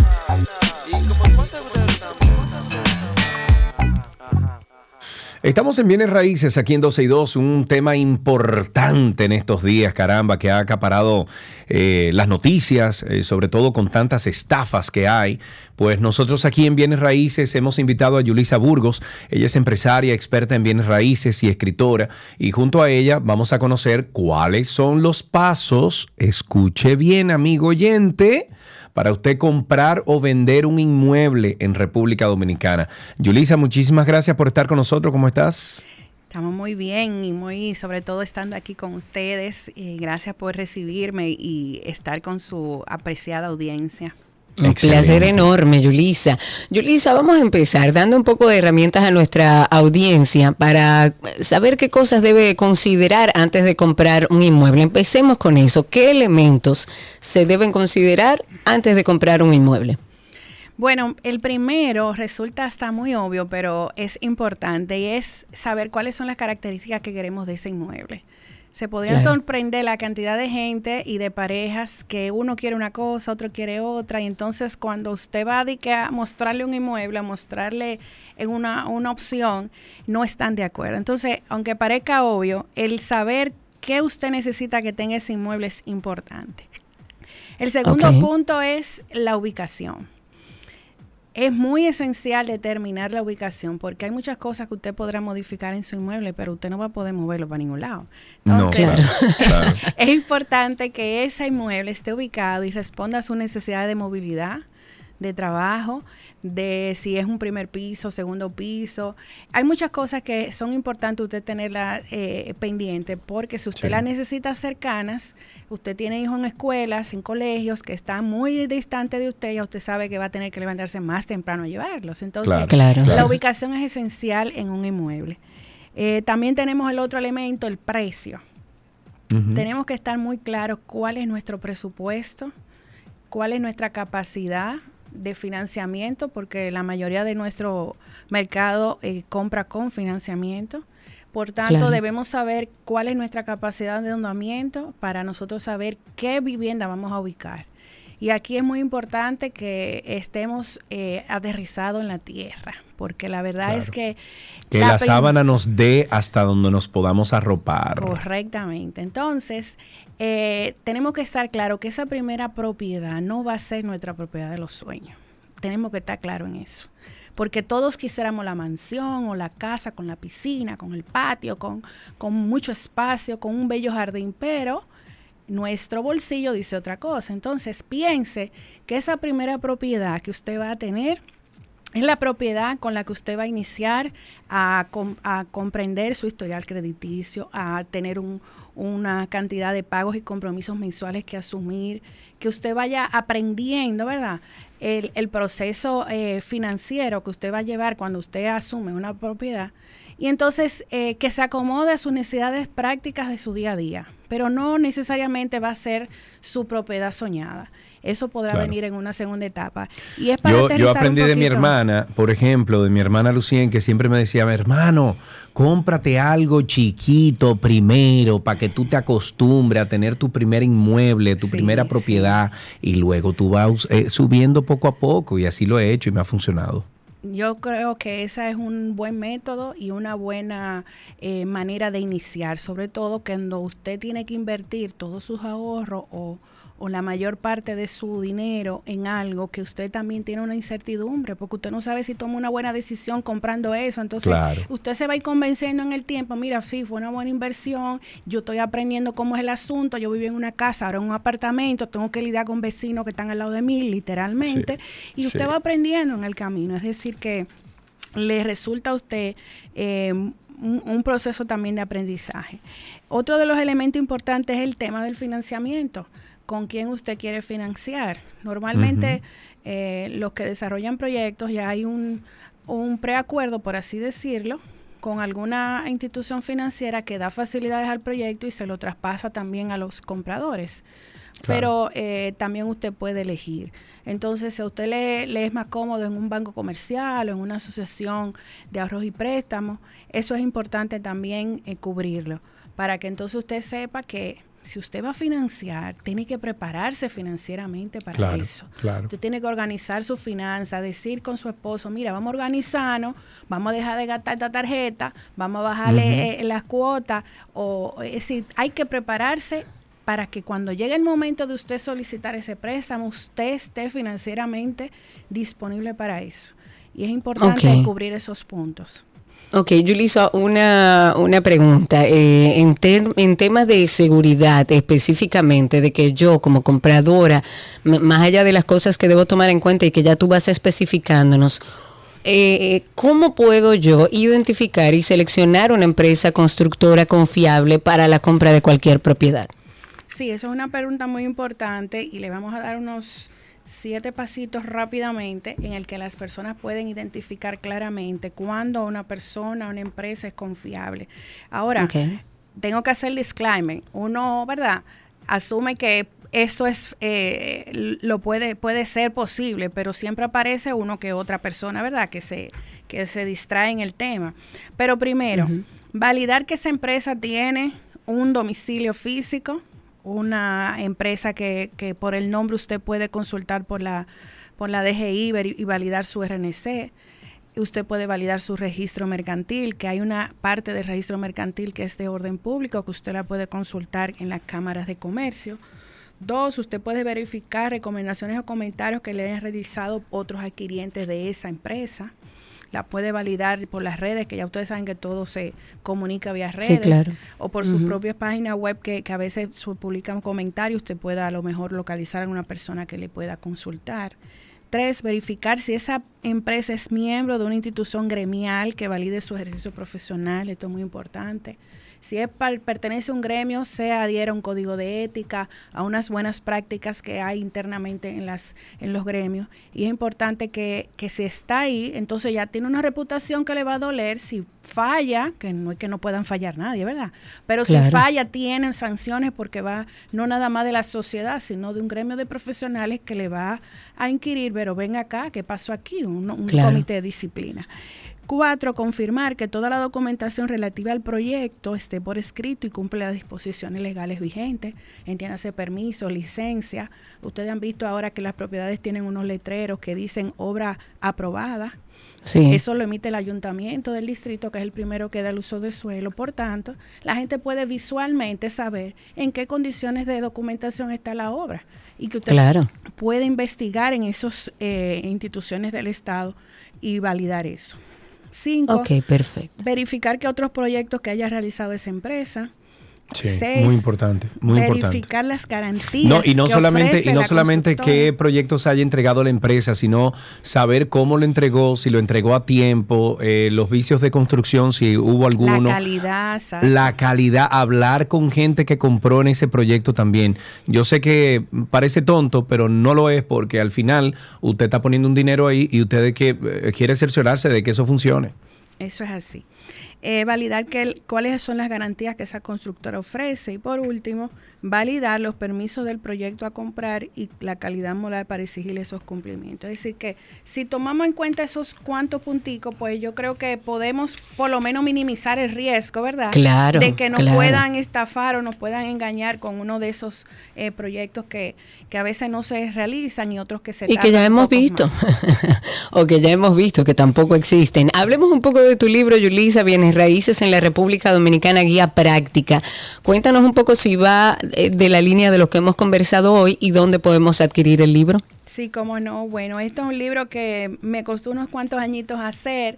Gracias a Dios por porque ya pude lograr hace 10 días apenas tengo que lo publiqué. Tiene siete capítulos que orienta de manera práctica y sencilla a cualquiera que esté, eh, que quiera involucrarse y saber del sistema inmobiliario dominicano.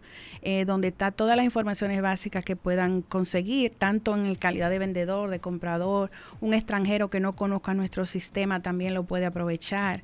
Eh. Está redactado de una manera muy visual, tiene interacción con internet, usted tiene muchos códigos QR aquí que puede interactuar con la información y mantenerse actualizado.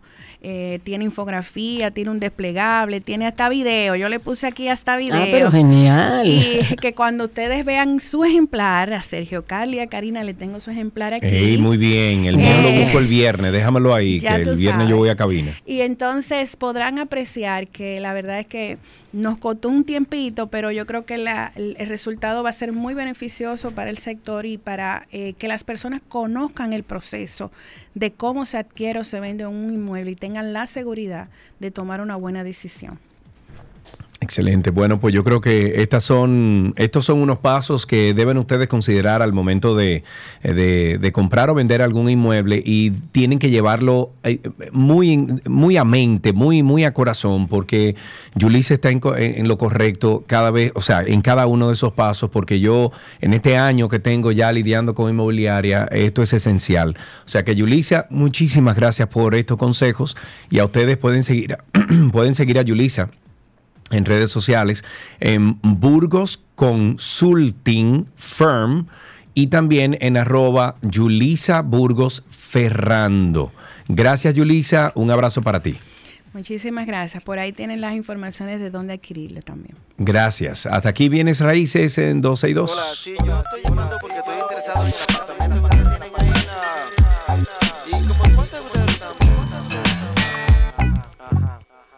Todo lo que quieres está en 12 y 2.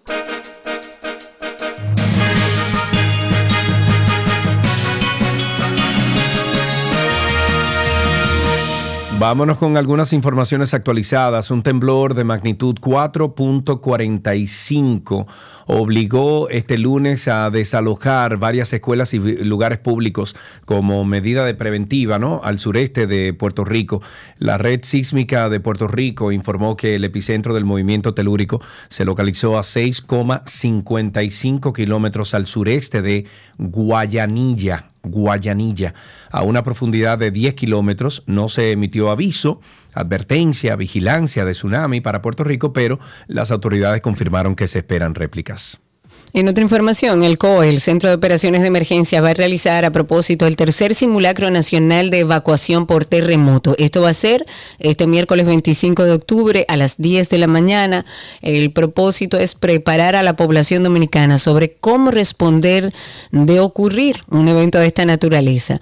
Con este ejercicio se pretende además que la ciudadanía practique cuáles son los planes de contingencia, protocolos y procedimientos de evacuación familiar, empresarial e institucional para que, bueno, eh, haya la respuesta general sea más efectiva.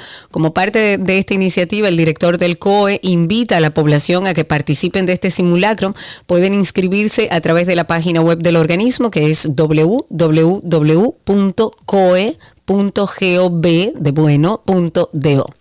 Los bloques de los partidos del PLD, la FUPU y PRD decidieron este lunes abandonar indefinidamente la Comisión de Hacienda de Cámara de Diputados en protesta por los miles de millones de préstamos que se debaten en su seno y la posibilidad de aplicar tasa cero a la importación de azúcar. Los diputados Luis Enríquez y Tobías Crespo, voceros del PLD y la FUPU, respectivamente, afirmaron que la Comisión de Hacienda pretendía estudiar préstamos que totalizan los 1.242 millones de dólares una cifra que rechazaron por considerarla exagerada.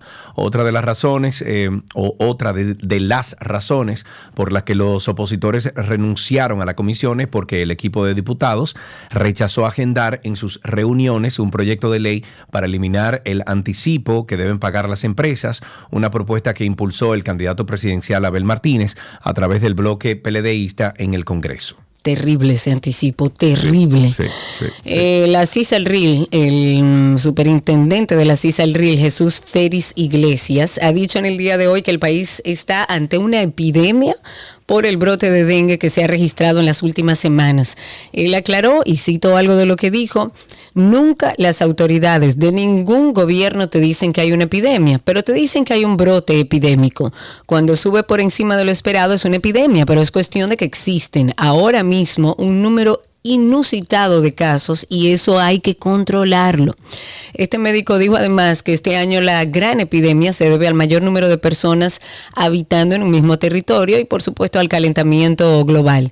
Iglesias además criticó que esta enfermedad se ha querido politizar, pero aclaró que esta situación se ha vivido en todos los gobiernos. El Instituto Nacional de Bienestar Estudiantil asistió perdón, con la evaluación y entrega de suplementos nutricionales a 234 estudiantes diagnosticados con bajo peso luego de un levantamiento realizado por el Sistema Integral para la Vigilancia Alimentaria y Nutricional del Escolar eh, de la Dirección de Formación y Evaluación Nutricional durante las acostumbradas jornadas de intervención nutricional en diferentes escuelas públicas realizadas este año. Los especialistas de nutrición de INAVIE identificaron 32 estudiantes con bajo peso severo y 202 con bajo peso moderado en las regionales educativas 08, Santiago y 10 y 15 de Santo Domingo.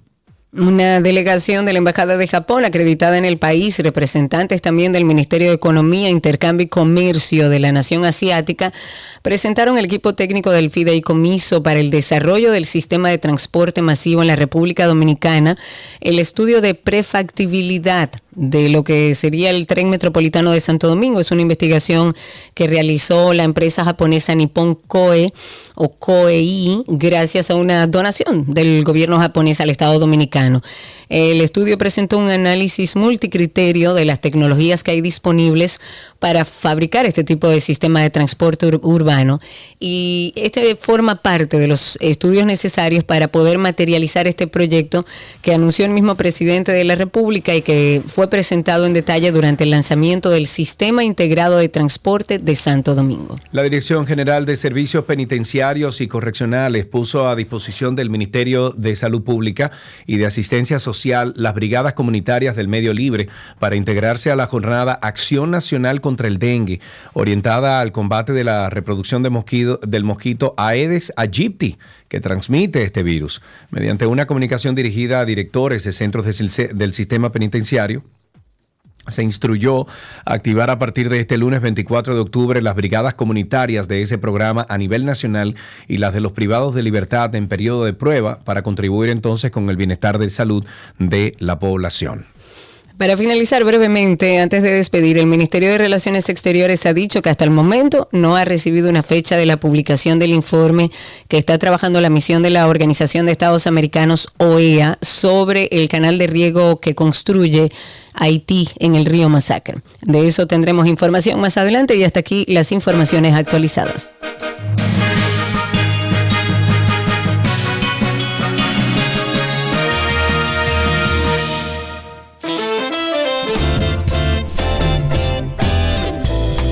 Amigos todos, gracias por la sintonía siempre. Un calorazo de diantre Señor, ¿y cuándo hace. que va a llegar la brisita navideña? Bueno, eh, yo tengo a alguien que es fan, fan, fan de Jim Suriel y dice, Jim- esta mañana me dijo, Jim me está mintiendo a mí, porque él dijo que este fin de semana iba a bajar la temperatura y no ha bajado.